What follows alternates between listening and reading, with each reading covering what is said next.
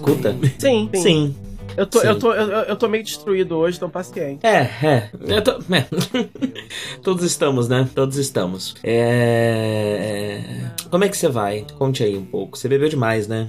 A gente, a gente marcou essa gravação no meio-dia de hoje. São oito e meia da noite. É oito e meia, é novela.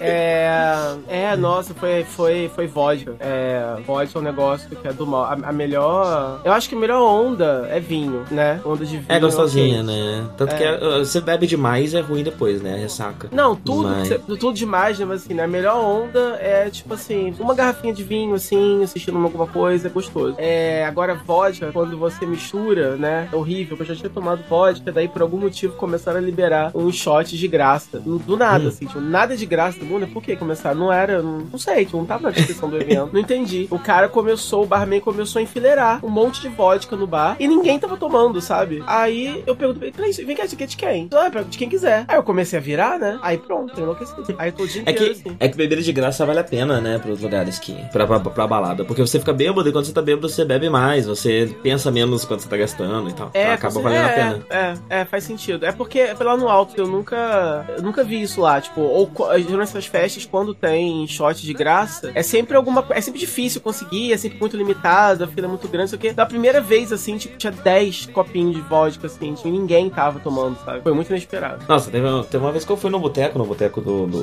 do Overloader, é, e foi uma festa que não foi muita gente e tinha shot de tequila gratuito. Hum. E aí, como não foi muita gente, tinha muito shot de tequila. Eu lembro até o quarto, e é a partir do quarto que eu não sei mais o que aconteceu. tipo, eu tenho flashes, né? Eu sei que me trouxeram pra casa, a gente ia no cinema depois e eu não consegui ir. Eu tava muito bêbado. E foi a única vez que eu tive amnésia alcoólica na minha vida. E foi um momento chave, assim, também pra eu, quando beber, beber menos. Porque como eu nunca tinha chegado tão longe, né? Mesmo os dias que eu É. tinha bebido mais, nunca tinha tido consequências muito grandes, né? E nesse dia também não teve, né? Porque, enfim, eu não fiz nenhuma bobagem nem nada do tipo. Mas é, é ruim, né? É ruim se acordar no É, dia eu seguinte e você não ter lembranças de diversas horas do dia anterior. Sim, sim. Não, é, é- eu, eu já tive amnésia mesmo, mesmo uma vez só. Duas vezes, mas já faz muitos anos. E só que ultimamente o que tem acontecido é que eu tenho ficado com uma ressaca moral muito grande, porque eu, eu tava bebendo e fazendo muita besteira, assim, no sentido de falar besteira, entendeu? Tipo, fazer amizade com gente estranha, falar merda, contar minha vida pra todo mundo, entendeu? Cuspir nos outros, Aham. sabe? Muito desagradável. Falar verdades inconvenientes pras pessoas, sabe? Sei lá, tipo, eu encontro, eu encontro você assim, eu tenho uma treta mal explicada com você, é agora que eu vou resolver, entendeu? E, Aham. enfim, e, e- e- sempre dá a impressão que todo mundo tá muito mais sóbrio que eu, assim, nessas horas, né? Mesmo que não, né? É, mesmo que não, porque assim, na hora que você tá bêbado, você sabe que você tá bêbado, né? Você sabe que você tá uma merda, você sabe tudo, você tá consciente, você sabe que você, você sabe, você sabe que você vai se arrepender do que tá fazendo, mas tá- mas você faz assim mesmo. E, e dá a impressão que tá todo mundo muito sob controle, assim, só você que tá, que tá selvagem. Então, eu não gosto de é, ter que conviver comigo e as lembranças do que eu fiz é, nos dias é, é, seguintes. Então, eu tenho tentado beber menos. Ontem é, foi uma parada típica mesmo, porque tava lá, tava de graça, eu, eu, eu tive uma semana meio complicada emocionalmente, então eu resolvi virar, ah, eu vou ficar bêbado. E, e aí é isso, aí corta para eu acordando hoje, 4 horas da tarde. é. Foda, foda. É. Então, essa minha, essa minha adolescência retardada. Você vê que, be- você vê que beber não, né? Beber todo mundo bebe, até os velhos também. Aham, sim, sim. É, encher, encher a cara em si não é sinal de, de adolescência atrasada. É, na verdade, na verdade, o que aconteceu é que, eu acho que com você também, né? A gente começou a beber tarde, né? As pessoas Bem começam tarde. a beber muito cedo na adolescência, né? É, quando eu Uhum. comecei a beber, já era legal que eu bebesse. já era legalizado. a maioria É, das pessoas eu- tem que eu- pedir pra alguém comprar, ou sei o lá. porre, o primeiro porre que eu tomei foi com uns 22 anos. É, Então, pois é, pois é, comigo foi um pouco antes, mas, mas enfim, eu não gosto de álcool, né? Eu acho o álcool uma droga terrível. É, é, é bizarríssimo, né? Álcool ser legalizado. E maconha não, sendo que o álcool é Não. muito pior do que. Não, não, e assim, é, é- é- e é- e é muito engraçado, né? Porque eu tava num. Eu tô num grupo de WhatsApp que é da, dos colegas. Que susto. Desculpa, ter esse moço com essa moto barulhenta. Eita porra. E ele só aparece de fim de semana e feriado. É, tinha que ser hétero, aposto que é hétero. É, deve ser, deve ser. Você não vê um viado fazendo isso. É. Não vê. É. Barulho com moto é coisa de hétero. É. Com certeza. E, e aí acontece? O, eu tô nesse grupo, né, da galera do ensino fundamental. Galera que a gente estudou junto, algumas Fun- pessoas estudaram junto. Fundamental. É, lá da escola adventista. Eu estudei numa escola adventista. Caramba, eu tô em grupo de ensino médio, né? Mas fundamental. Ensino médio, cara, eu nem quero, tá? Porque eu acho que eu passei o ensino médio inteiro é, é com o Diego só. Então não fui Aham. amizade com mais ninguém, então é, seria... comigo foi o contrário, né? Meu fundamental foi bem ruim, assim, em sentido de amizade, conhecer as pessoas, e o médio foi mais tranquilo. É, o meu foi o contrário. Na verdade, né, ensino médio, Ananda e Diego. Conheço eles até hoje, é isso. Não tem mais ninguém mesmo. É, tem uma pessoa, outra, né, lógico, mas enfim. É, duas que viraram bolsominion, não tem como mais conversar. É, e aí acontece, fundamental, aí eu, eu estudei com eles da quarta até oitava série, muita gente já, já estudava junto desde, desde a primeira série, outros estudaram um pouco depois, uma galera assim, né? E aí nos primeiros dias, tipo, papo e nostalgia, você piscava, tinha 500 mensagens pra ler, sabe? Todo mundo Aham. compartilhando foto, compartilhando história, compartilhando tudo. Aí de repente foi morrendo, foi morrendo, foi morrendo, foi morrendo. E como eu já tinha feito parte de um grupo antes da faculdade, né, da época da faculdade, da galera que tô junto lá na Fafic, né? Eu fiz comunicação, né, tipo uns 10 anos atrás, eu me formei. E aí a galera dessa época fez um grupo. Não era necessariamente pessoas da minha sala, mas era a galera de outro de, de comunicação no geral, né? Que eu fiz Daquela publicidade. Época. É, eu fiz publicidade, outros fizeram jornalismo, outros fizeram relações públicas, eram as três opções que tinham. Então, algumas pessoas ali eu conhecia, outras eu não lembrava direito, mas enfim. E aí eu fui expulso desse grupo porque eu comecei a tretar, porque a galera é extremamente bolsominion, extremamente é, é, é, tudo intervencionista, militar maluco, e começaram a falar umas besteiras muito grandes, aí eu comecei a, eu, eu comecei a questionar, né? Comecei a explicar e tal. E aí no final, tava tão absurdo o nível, eu comecei a chamar todo mundo de jumento, e aí obviamente me expulsaram. e aí falaram que o seu problema, Christian, é que você passa a sua opinião como se ela fosse a verdade absoluta. Mas você tá falando que ditadura militar foi uma coisa boa. A minha opinião, ela é a verdade absoluta nesse caso. Né? Tipo, não tem, ué. Eu não posso fazer nada se você é um débil mental. Burro do caralho, entendeu? E aí eu fui expulso do grupo. E aí nesse grupo da escola adventista, eu falei, bom, eu tenho, eu tenho, uma, eu tenho, eu tenho lembrança, eu tenho, eu tenho mais lembrança do fundamental do que da faculdade, por que que pareça. E eu tenho um Aham. carinho grande pela maioria dessas pessoas. Então, quer saber? Eu não vou tretar aqui. Eu não vou causar é, e tal. E se por acaso começar com papo de política e tal, eu não vou me meter. E. Só que aí o- os papos nostálgicos foram acabando. Obviamente, o grupo é, ficou morno, a galera parou de comentar. E começaram só a comentar de Bolsonaro, né? Os, os carinhas do, do grupo. E, o- e é engraçado o seguinte, por exemplo, a menina da sala, a menina da sala, que era tipo a gostosinha que todo mundo queria pegar, ela virou uma mulherão gostosão que todo mundo quer pegar, entendeu? E os Aham. carinha, e os carinha que eram os escrotinhos, assim, que eram os heterozinhos escroto que fazia bullying, virou um bando de pitbull saradão escroto que faz bullying, obviamente, e bolsominion, quer dizer, todo mundo, ninguém mudou nada. Acho que só Todo mundo mudou seguiu o seu eu. caminho, né? É, só, só, só que mudou só eu, porque eu era careta e virei Zé Droguinha. Eu acho que foi o que eu mais, o que mais mudei. E aí, que acontece? Apesar de que, né, é, é- é só uma característica, né?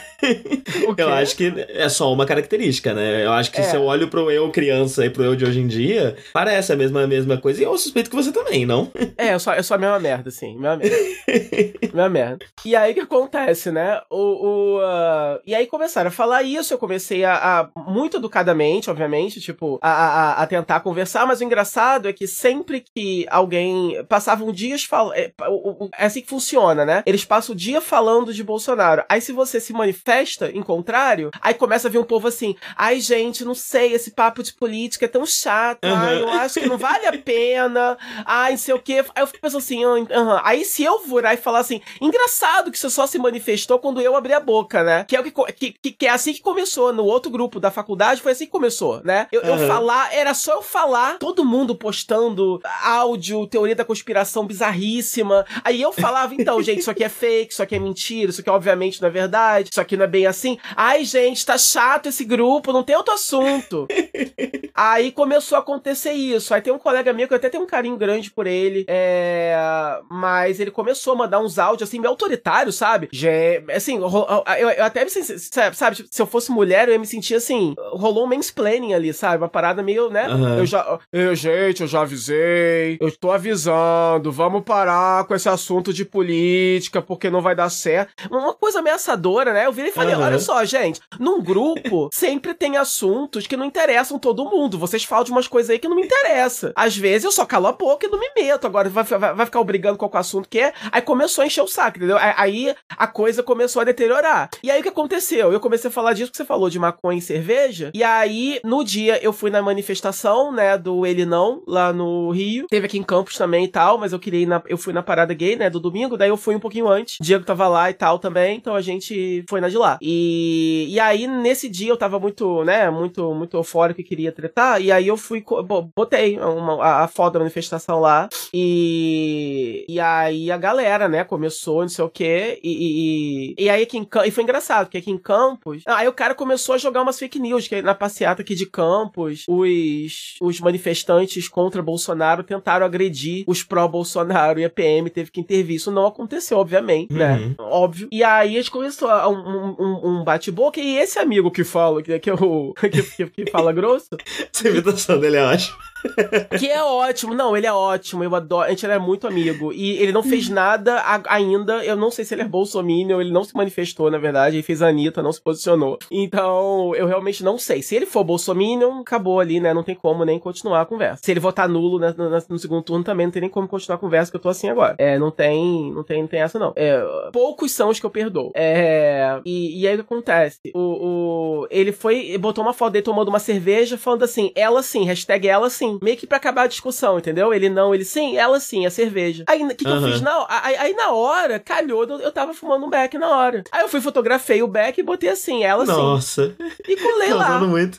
Aí pronto, aí o mundo veio abaixo. Aí o engraçado foi que o Bolsominion, o garoto Bolsominion, que era o escrotinho da escola que virou um escrotão agora, é, veio questionar o meu caráter, dizendo que pra ele já deu, que ele não é questão de princípio, que, que ele não ele não pode se relacionar com alguém como eu, e, e que, e saiu do grupo. E aí um monte de gente começou a sair do grupo. Debandada geral, assim. Aí eu virei e falei assim, gente, isso aqui faz muito menos mal que cerveja, tipo, muito menos mal. Maconha não faz nem sentido maconha não ser. É, é, e essa porra de cerveja ser liberada. Cerveja altera sua consciência de uma forma de deixa violenta, enfim, né? E, e, e, né, no- cerveja mata, maconha não. E aí. E aí, quando eu falei isso, o resto do grupo começou a sair também. Agora nem sei quem tá lá. Nem parei pra ver. Desde então, ninguém mais fala nada no grupo. E. Mas e é pera, isso, a esse minha- grupo que causou isso tudo não foi de faculdade, né? Foi o outro? Foi o da escola adventista, e a maioria deles Ah, é crente, entendi. né? É, a maioria deles é Uhum. crentelho. Algu- alguns são crente, crente normal, e alguns são crente, a maioria é crentelho mesmo, né? Aquela coisa chata. Então, rolou uma micro treta no meu grupo do ensino médio que foi um pouco diferente da sua, né? É, no meu caso, tinha um cara lá que ele. Ele. que também, né? Sempre foi muito meu amigo,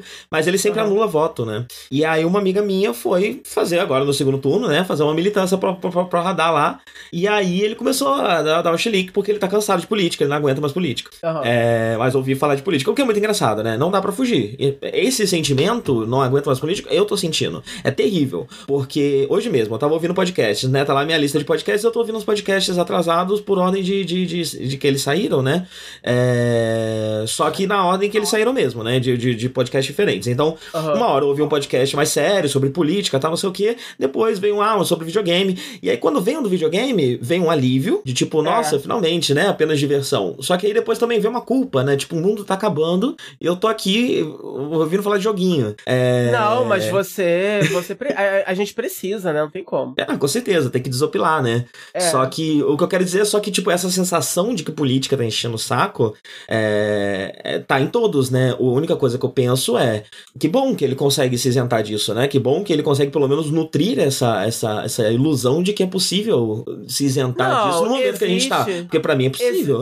Não, existe esse sentimento, porque que negócio, como tá todo mundo muito polarizado e não é uma questão só de discutir, sei lá, visões diferentes de economia, por exemplo, ou o caminho que você acha melhor, o plano de governo que é melhor, é uma questão quase que religiosa mesmo, de, de, de, de Deus contra o diabo aqui, né? Porque Sim, é isso A que gente- tá acontecendo. Porque a, é. gente, a gente tá num momento histórico. A gente tá É, num ponto não é, não é PT versus PSDB de novo. Não é isso que tá acontecendo, né? PMDB, sei lá, esqueci o nome, PSDB, né? É, é uma questão mesmo. A, a, a, figura do, do, do, Bolsonaro é uma tragédia tão grande que aí. E aí, o povo aí, aí começa o sentimento de que, ah, não. Eu também tô de saco cheio de falar disso, tô de saco cheio, tô, tô saturado, assim. É, essa semana foi, foi difícil. Domingo foi um dia dificílimo pra mim. É, eu acho que eu nunca me senti tão nervoso assim, é, por causa de nenhuma eleição na minha vida. É, Uhum. Qu- Quando começou a apuração e tava lá Bolsonaro com 49% e de repente começou a ser real a possibilidade dele levar no primeiro turno mesmo. É, eu tava num aniversário de criança, né, do filho da minha amiga. E aí as crianças brincando e os adultos sentados olhando o celular, assim, né? Tenso, clima Nossa, assim. foi, foi ótimo que eu fui, eu fui ver Doctor Who no cinema, né? Eu fui ver Sim. Doctor Who no cinema. Então, quando eu saí, já tava meio que definido, já dava pra saber que ia ter segundo turno. Graças a Então, Deus. já não, olha- não rolou essa tensão aí. Não, quando eu abri o celular, era, era 49% pra ele. Eu- cara, eu, eu, eu- É isso que tá acontecendo agora, eu tô gaguejando. Eu, eu, eu tô revivendo agora. Aham. Eu comecei a gaguejar. eu, eu não conseguia, assim, eu- enfim, não dá nem vantagem assim. E aquele negócio, a, a única coisa que esse segundo turno, esse- esses 20 dias que a gente vai ter, é, só vai servir mesmo, pra quê? Isso não é derrotismo, assim, eu acho que é, é só pra gente se acostumar mesmo, porque a, a, a, a votação dele foi muito expressiva. É, eu acho que maior do que, do, do que as previsões, né? E junte-se a isso o antipetismo, que é muito grande. É, Olha, ele eu ganha. vou te falar eu o acho que ele, seguinte, eu acho que ele é, a ganha minha opinião ganha inicial- avassaladoramente. A minha opinião inicial, ela era muito derrotista também. Mas ela, ela tá mudando um pouquinho agora, porque tem muita coisa acontecendo. né? Tem, tem um esforço muito grande, tem muita, muitas forças diferentes se juntando e se mobilizando pra evitar que isso aconteça, né? Uhum. É... Antes, de, deixa eu falar umas coisas aqui, porque eu queria um bloco de, de, de, de... para falar sobre política, mas eu ia falar isso de uma forma um pouco mais comedida. Só que aí já abriu já com treta no WhatsApp, né? Então Ah, eu, é, preciso, eu preciso me recolocar no, no lugar onde eu queria estar. Tá, tá bom. É... Isso, inclusive isso, né? É, A minha visão nesse momento dessa coisa toda, né? Inclusive do que você descreveu, da treta no WhatsApp e tudo mais, é... mudou um pouquinho. ah, Não no sentido de que. Eu, eu acho que finalmente caiu a ficha disso que eu falei, né? Nós estamos em um momento histórico, dentro de um processo histórico muito grande que é visto em diversos lugares antes do, do- do- da, da instauração de um regime fascista. A gente está exatamente nesse momento. Então, todo mundo está fora de si. Ninguém está pressando com clareza. A tipo, eu tô fazendo um esforço muito grande para pensar com o máximo, pensar com o máximo de clareza que eu posso. É, Mas o- o- a tendência não é ir para esse lado, né? Isso é um esforço que precisa ser feito. E isso é aplicável não só pra gente, é aplicável para qualquer um. Para qualquer cidadão, qualquer, qualquer cidadão no Brasil nesse momento está sendo empurrado para a loucura, né? Pro, pro, pro, pro, pro, pro devaneio. É... E é preciso esse esforço consciente para te trazer para um local é, mais sensato, é, mais, mais, mais, mais, mais, mais lógico, né? É, e eu tô achando interessante ver esse movimento que tá acontecendo agora no segundo turno, das pessoas pensarem, bem, beleza, a gente não pode mais ficar. Isso não é mais sobre surtar, gritar, brigar, causar, etc. Isso é sobre tentar convencer o máximo de pessoas que a gente conseguir. E uma estratégia está sendo formada, né? E um, e um- e um sentimento lógico está sendo. está regendo muitos dos movimentos, né? É, e nesse momento, agora, eu acho que é a única coisa que pode ser feita. A única coisa que a gente pode fazer é isso. É, então, a minha intenção aqui era falar com os ouvintes. Era, é, eu duvido muito, eu acho bem possível, e eu acho que se houver é uma minoria bastante é, expressiva, bem, bem pouca gente, é, que nós tenhamos ah, ouvintes que vão votar no Bolsonaro. Eu não acho que eles conseguiriam ouvir a gente, aguentar a gente, é, se as pessoas vão votar com convicção no Bolsonaro, né? Olha, se você, se você ouve a gente, você é, vai votar no Bolsonaro, vai tomar no meio do teu cu, some daqui, nunca não aparece mais, some daqui, vai embora, não gosto de você. Então, o que eu ia dizer é o seguinte, eu não ia dizer some daqui não, eu ia dizer assim, até porque se a pessoa vai votar, votar no, no, no, Bolsonaro por convicção, eu não sei como ela consegue estar aqui, eu não sei como ela consegue... É, não né? tem ninguém. Nós somos é o, o, exato oposto, né? Nós expressamos é, o tempo inteiro como. uma opinião exatamente oposta. Então, por convicção, eu não acho que tenhamos gente aqui, mas existe. Pode ser por pessoas... ignorância, pode ser porque assim, eu, eu, sei, eu sei porque eu sei porque essa semana mesmo eu eu, é, eu, eu um, um, um, conheci um amigo meu, né, gay, é, manifestou apoio ao Bolsonaro e me pegou totalmente de surpresa. A gente conversa, é, é, a gente conhece pela internet só, né? Ele é de, outro, ele é de outra, outra região do Brasil, a gente é, é, é, é web amigo e a gente sempre teve muitas coisas em comum, sempre conversou sobre todos os assuntos e, e, e seriados e tudo mais, todas as nerdices, a gente conversa normal. E, e, do nada, ele demonstrou, e aí, pelo argumento dele, eu, eu pude ver que é, é, é uma questão muito mais de, de, ignorância mesmo, né? Ele, ele, ele, ele, ele releva uh, toda a parte ruim e por algum motivo acredita muito na, na, na, na, na parte boa que é inexistente, na verdade, né? Uh, é, é, o, o, que as pessoas falam, né? De, de, ele é, de que ele é honesto, de que ele é, é um outsider e que, que vai, vai fazer bem pra. Essa, essa, essa, essa, essa lenda, né? De, de que você nunca ter feito porra nenhuma em 30 anos e por algum motivo é bom. É, então, ah. é, então essa questão, assim, né? Uhum. Essa questão da, da, da, ignorância política, do desconhecimento, é, é um grande fator com certeza. E eu acho que a gente pode falar disso, inclusive, né? Eu, pelo menos, comecei a aprender mais expressivamente sobre política há, sei lá, uns 5 anos atrás, 6 anos atrás. É, e esse ano, provavelmente, aprendi uma quantidade de coisa que eu, muito maior do que eu aprendi até agora, né? Uhum. É, então é muito fácil se colocar do lado de fora de tudo isso, né? É, e aí você pega tudo isso de estar do lado de fora e ao mesmo tempo esse, esse, esse momento, né? Esse momento de loucura que a gente está vivendo, casa essas duas coisas e aí a gente tem é, explicado e justificado, né? Por que, que isso está acontecendo, por que, que a gente tem é, é, a, o Bolsonaro aí com essa vantagem tão expressiva, né? Uhum. mas quando eu digo quando eu digo o que está acontecendo, eu não digo nem é, ele tá ele tá nessa posição é, é, de certa forma até uma, uma consequência, né? Não é nem a causadora disso tudo. O, o Bolsonaro não está causando isso que está acontecendo. A gente está vivendo mundialmente um, um, um, uma, uma volta para a extrema-direita muito forte que está invadindo o mundo inteiro depois de, de ter crescido é, numa sociedade que estava caminhando para outro lado, né? É, então é quase, é quase um, um rebote que está acontecendo e é um rebote muito agressivo. E, e, e, tudo, tudo isso contribui para um clima de, de, de, de, de, de, Eu não consigo nem achar a palavra, né? Vem insanidade na minha cabeça, né? É loucura mesmo. O que está acontecendo agora é loucura e todos estamos tendendo para isso.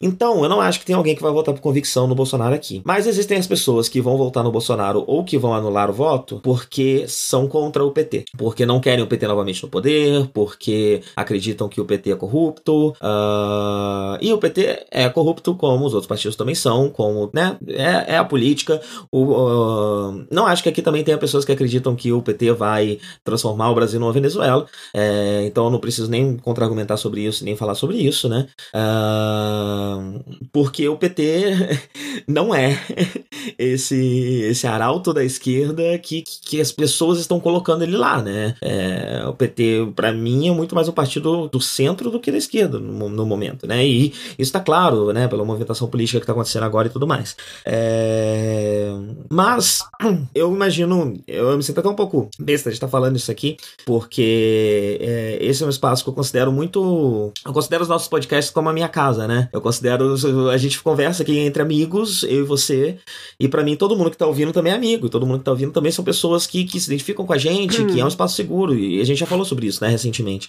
É. E então eu me sinto até um pouco besta para falar isso, mas eu acho que é, é, é, parte da minha responsabilidade falar sobre isso. Mesmo a gente não tendo um público muito grande, muito expressivo, é parte da minha responsabilidade falar isso. A diferença entre votar no Bolsonaro e votar no Haddad nesse momento, é, inclusive eu chamo ele de Radar, eu, eu tenho dificuldade de chamar ele de Haddad, que as pessoas chamam, é, é que quando a gente vota. pedante. vota no Bolsonaro. O que? Chamar de radar? Radar é pedante, é Haddad. É pedante?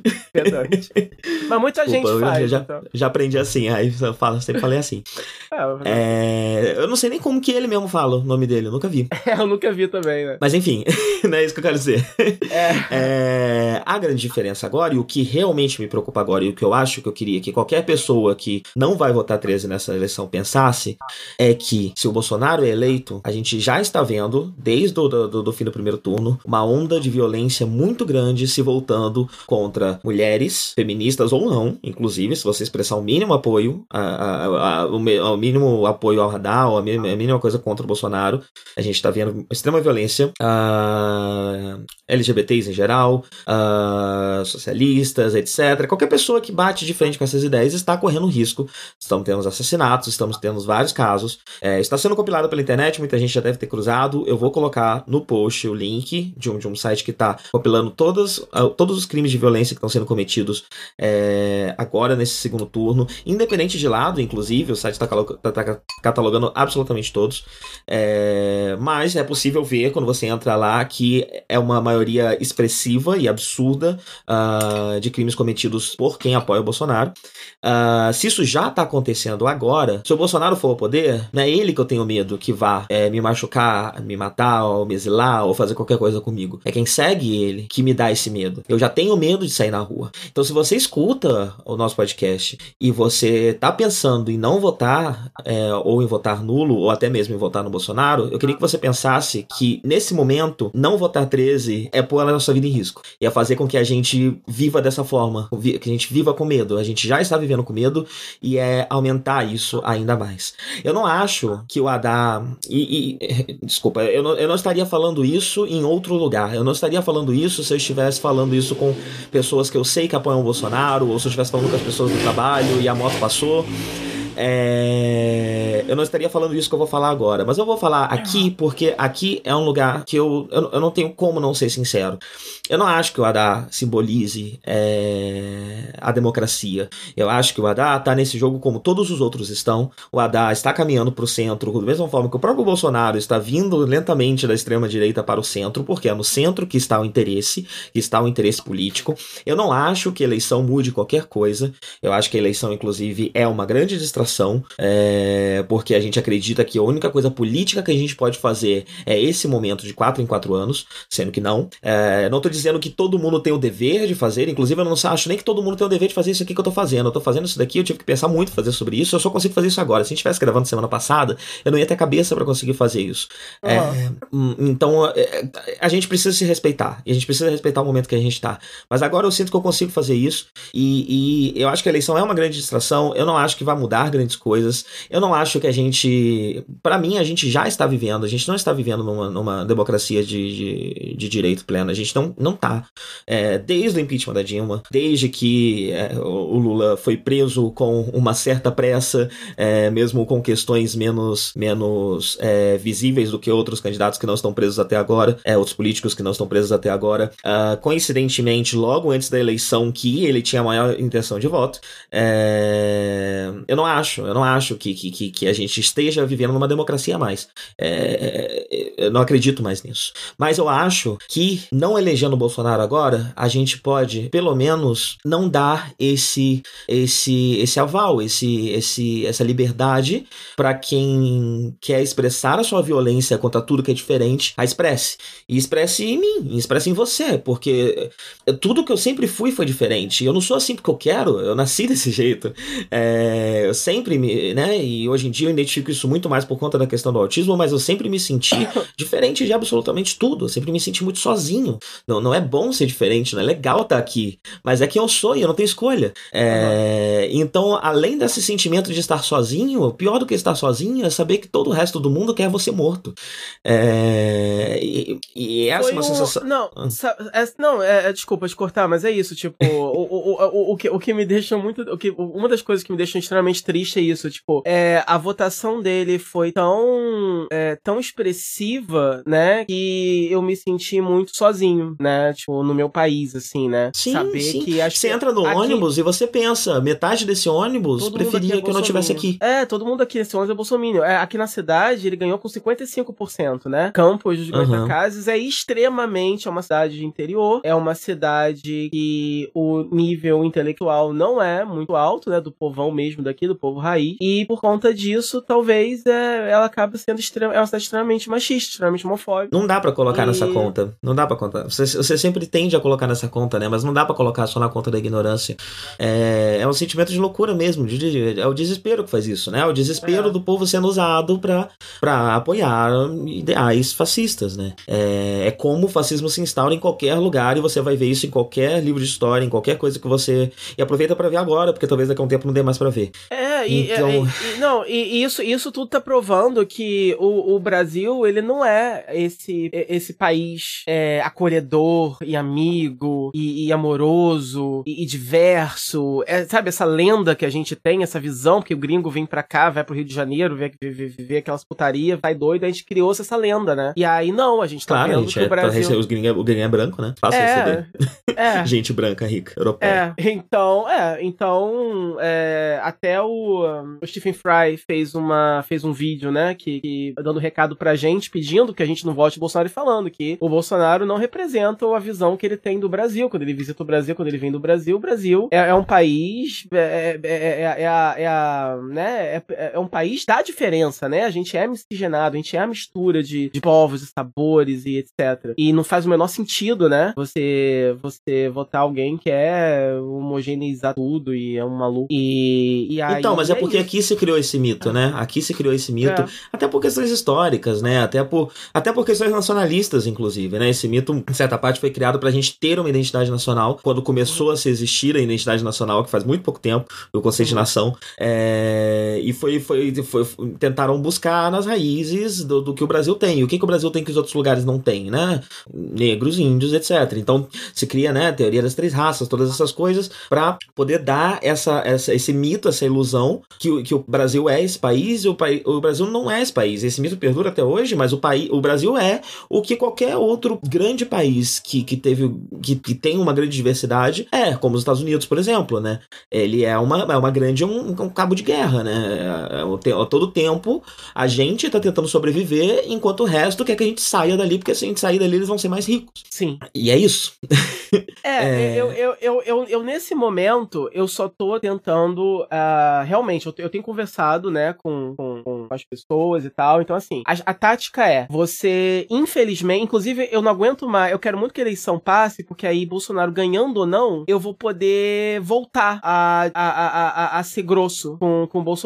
Porque é muito chato você. é muito chato você ter que ficar sendo diplomático e você não pode mais virar e falar: ah, não vota nele porque ele é homofóbico, porque ele incita violência, porque ele faz discurso de ódio, porque ele é machista. Você não pode falar isso, porque isso ninguém se importa, né? Você, infelizmente, tem que focar só na, no resto que também é horrível, que é a inexperiência, que é o tiro no escuro que vai ser votar nele agora, porque é, se a gente tá numa crise econômica filha da puta, qual que é a solução? Colocar alguém que não sabe nada de economia não faz o menor sentido, né? Se eu for trabalhar, eu já falei isso aqui, não sei. Eu sempre faço essa analogia, né? Se eu for pedir um emprego ali no McDonald's, eu tenho que ter alguma experiência. Por que, que pra ser presidente do Brasil eu não preciso, né? Uhum. Ele não tem experiência administrativa nenhuma. O Haddad tem, ah, mas o Haddad é do PT, o PT é corrupto. É, o Bolsonaro, durante 30 anos como deputado, ele foi filiado a um partido que é lotado de corrupção, cheio de denúncia na Lava Jato também. Vocês não, é, vocês não dizem que, que, que, o cara, então, que é possível você ser do partido e não fazer parte da sujeira desse partido? Então, por, por, é, por, por confia então, porra, que, que, né, que, nem, que, nem, que nem todo petista é corrupto, apesar do partido ter sido é, envolvido com, com, com corrupção. É,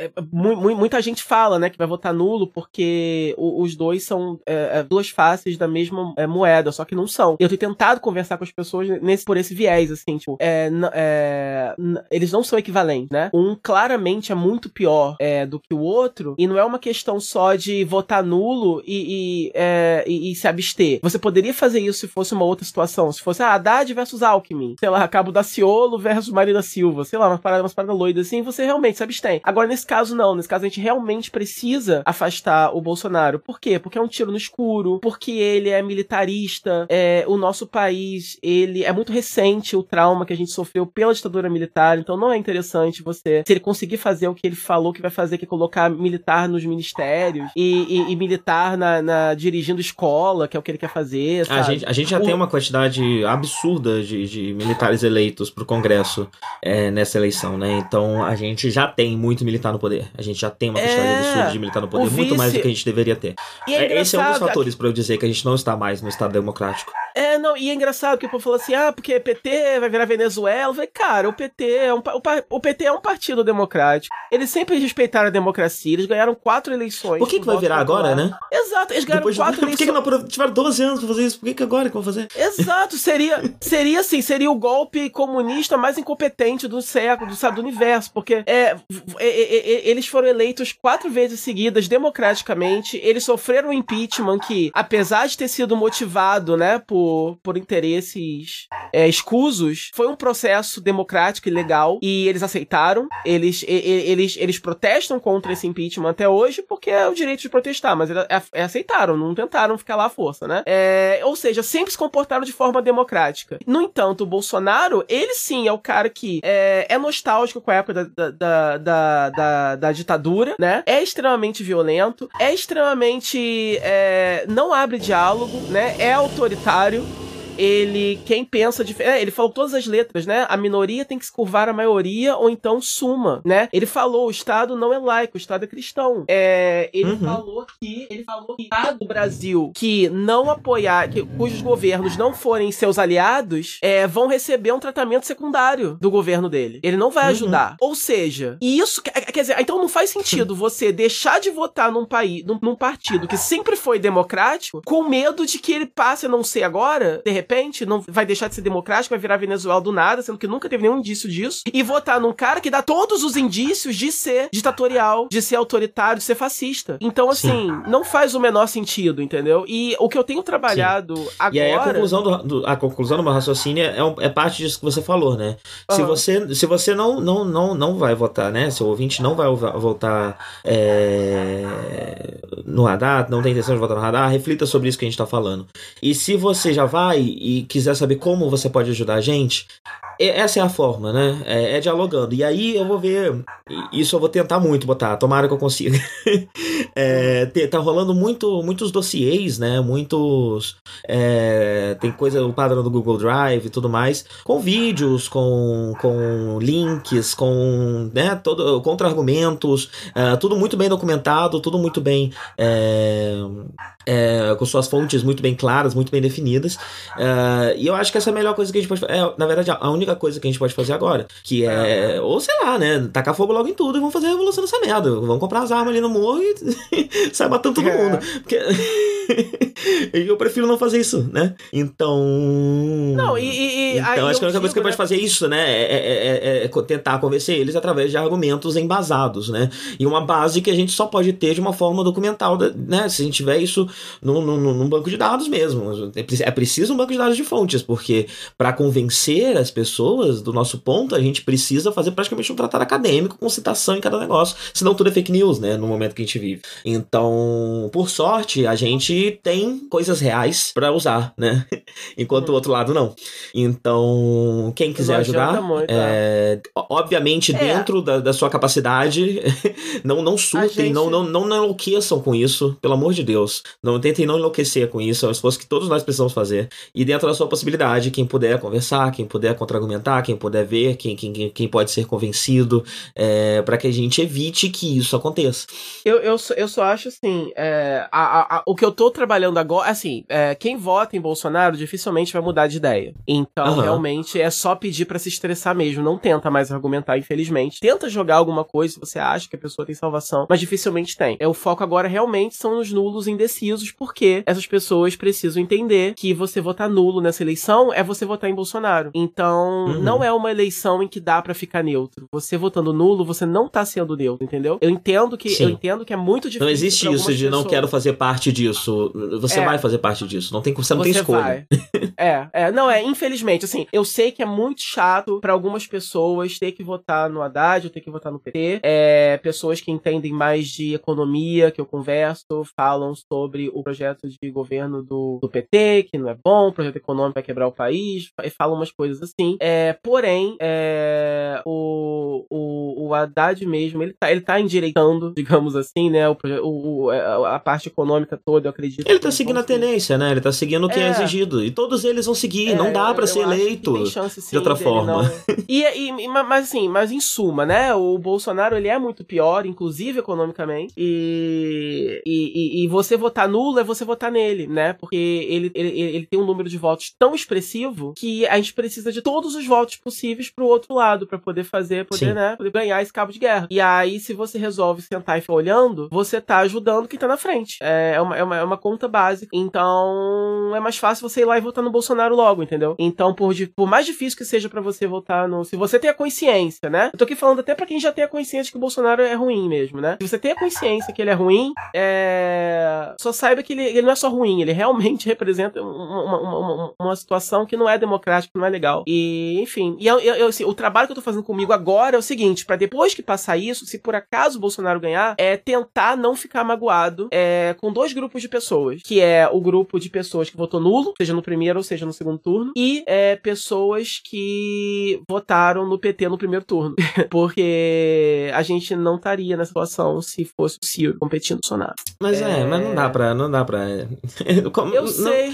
Essa é uma questão, né? Eu, eu culpo pouco as pessoas, especialmente quem, quem votou no PVT no primeiro turno, porque não dá pra culpar essas pessoas porque é só um voto. É, é só um voto. O voto de uma, não, É não ia por fazer diferença. isso. Não ia fazer diferença Não. se todas as pessoas que eu conheci que votou 13 no primeiro turno é, não por votassem. isso. Não, então, é por isso. Não, pra você você ter uma ideia, quando o Bolsonaro quase ganhou no primeiro turno mesmo, eu cheguei a ficar arrependido de não ter votado no Haddad. Eu falei, nossa, eu deveria ter votado no Haddad. E já que, a- a- já que ele tava na frente do, do Ciro, ao invés de diluir nos dois, né? É, todo mundo devia ter votado nele. Mas no final das contas, o voto dos dois juntos não vencia o, o, É, não, o, não. o- o Bolsonaro. É, ma- é, é mais porque eu fico assim, né? É nostálgico com aquele períodozinho no comecinho da campanha, quando Marina tava na frente, né? Ou o Ciro tava na frente, o Haddad tava lá no final. Porque desde o começo. Nossa, mas o, Ciro é medo. terrível também, é.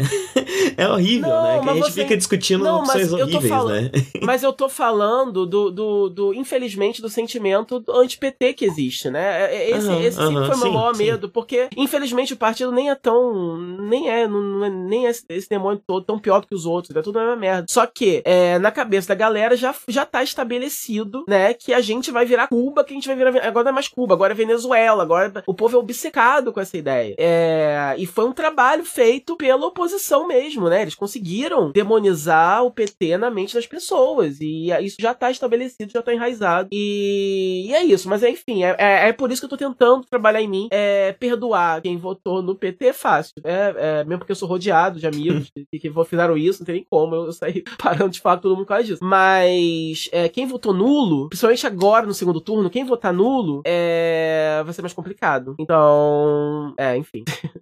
Eu, o- é, eu, eu não consigo ter qualquer espécie de, eu né, ter esse tipo de É pensamento porque eu não consigo ter esse, esse tipo de pensamento porque enfim depois que rolar a Inês é morta né e mesmo quem tá votando nele vai vai se ferrar do mesmo jeito né não vai ser só a gente a gente só vai se ferrar primeiro Então, Ah, mas a gente não vai ter nem o gostinho do, de falar eu avisei pro povo, porque eles relativizam tudo. Tudo eles estão ganhando, né? Quando o Bolsonaro vai na televisão e, e, e, e, e, tem uma oratória péssima, né? Aí ele, fica meia hora falando que nem uma criança de 8 anos não responde nada. O povo, nossa, destruiu a Globo, destruiu o Bonner, acabou com a Mira Leitão. Aí você vai ver, você fica procurando onde é que ele imitou e você não vê. Porque você só viu ele meia hora gaguejando, falando porra nenhuma, lendo cola na mão e, e, e, né, e falando nada de nada, né? A, a imitação do Adnet dele é perfeita, você chegou a ver? Aham, sim. Porque ele fala, né, o meu plano de governo é vou mudar isso aí. Tem que mudar isso aí. E é isso, né? É, é abstrato, né? É difuso. Você não consegue entender qual é a proposta dele, porque não tem proposta. A proposta dele é mudar isso aí. Tem que mudar isso aí. E, e- e é isso. E aí, quando ele estiver governando, tiver tudo uma merda, e ele não estiver conseguindo fazer nada que ele quer fazer, e pelo menos isso, né? É, a gente elegeu bastante gente legal, né? Pro, pro, pro Congresso, pro Senado. É, deputados legais e tal, gente Nossa, não, não. A gente tem o Senado mais conservador da história. Gente, Não, o, mas o Senado não, o Congresso mais conservador da história. A gente, a gente Não, tem o Congresso sim, mais conservador mas- do, do ano passado, do, do, do último Congresso era o mais conservador da história. Agora a gente superou ele. Eu achava, não, eu, assim, eu tô vendo tanta gente legal que foi, que foi, eu, eu achava que tava mais ou menos equilibrado, não tá não? Não tá, não, não. Esse é o congresso mais ah. conservador da história. Mais conservador ainda que o anterior, que fez o impeachment da Dilma. Por isso que eu penso, né? Tipo, tá, oh, a Dá vai entrar aí, bem capaz que não deixe ele governar, bem capaz que ele sofra impeachment também. E aí talvez venha finalmente o golpe, é, sabe? Sim, e, sim. A minha amiga, e sai do armário amiga, esse. É, a minha amiga tava falando isso, falando que, de qualquer forma, ela obviamente vai votar no, no Haddad e tal, mas ela diz que provavelmente vai rolar outro golpe. Ela, mas, ela tá gente, se, se, a gente conseguir um ano para respirar mais, já tá valendo. Vamos você pegar é. qualquer coisinha que a gente conseguir, é. porque é só o que a gente tem agora. É. E é isso. E, e, e é. vamos torcer pro. e isso eu falo por mim, eu quero dizer que não é a visão do Jcast e não necessariamente o Darko concorda comigo, porque é uma coisa que quando eu falo, até as pessoas, até amigos meus ficam muito chocados. É, porque a galera tem uma coisa com isso, né, com, com desejar morte pros outros, né? Mas eu desejo que Bolsonaro sofra alguma complicação e morra antes da eleição.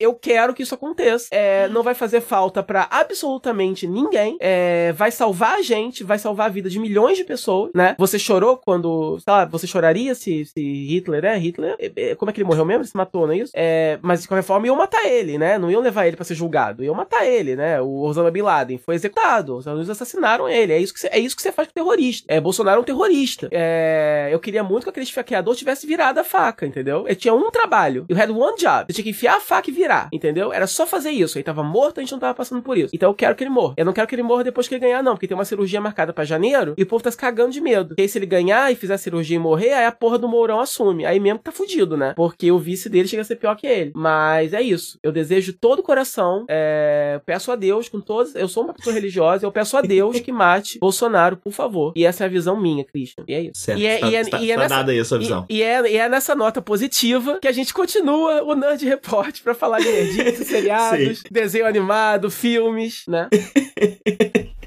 Sim. Não, sim. e aí, não, e só pra completar, né? Eu falo isso, assim, obviamente, né? E eu sei que choca. E aí ontem eu falei isso, né? Num, num post. De, acho que justamente alguém falando sobre isso, sobre o fato de que, de que vai fazer uma cirurgia e tal. Eu comentei, nossa, ele podia morrer antes disso. E aí um carinha falando, nossa, é, é, um carinha bolsominion falando, né? Que, tipo, que, que, que, que absurdo que eu tava falando, não sei o quê. Eu virei pra ele e falei, ué, mas é, é o, o, o, o, seu candidato, ele, ele defende é, morte pra criminosos. Ele defende uma polícia mais bruta, ele defende que a polícia tenha mais liberdade para matar é, sem sofrer consequências, sem sofrer investigação depois. Ele, ele quer desburocratizar, é, ele quer legitimar, legitimizar o, o, o, assassinato da polícia e tal. Ele quer, ele, ele né, ele, ele, quer punições mais severas para criminosos. Eu acho ele um criminoso, então eu tô seguindo a cartilha dele mesmo. Então não faz sentido você que. É, é, é porque você não acha que ele seja um criminoso. Então, então beleza, isso aí a gente vai, a gente vai concordar em discordar. Agora, com relação à minha. ao, ao, ao, nível da punição que eu quero para ele, você não pode é, é, é, vir com essa, de que eu tô sendo violento demais, porque eu tô querendo uma punição, uma, uma, uma, uma punição mais severa para alguém que eu considero um criminoso, que é justamente o que o seu candidato defende. Então, não tô sendo contraditório de uma forma nenhuma. Então, é bem pouco político falar qualquer uma dessas coisas, né?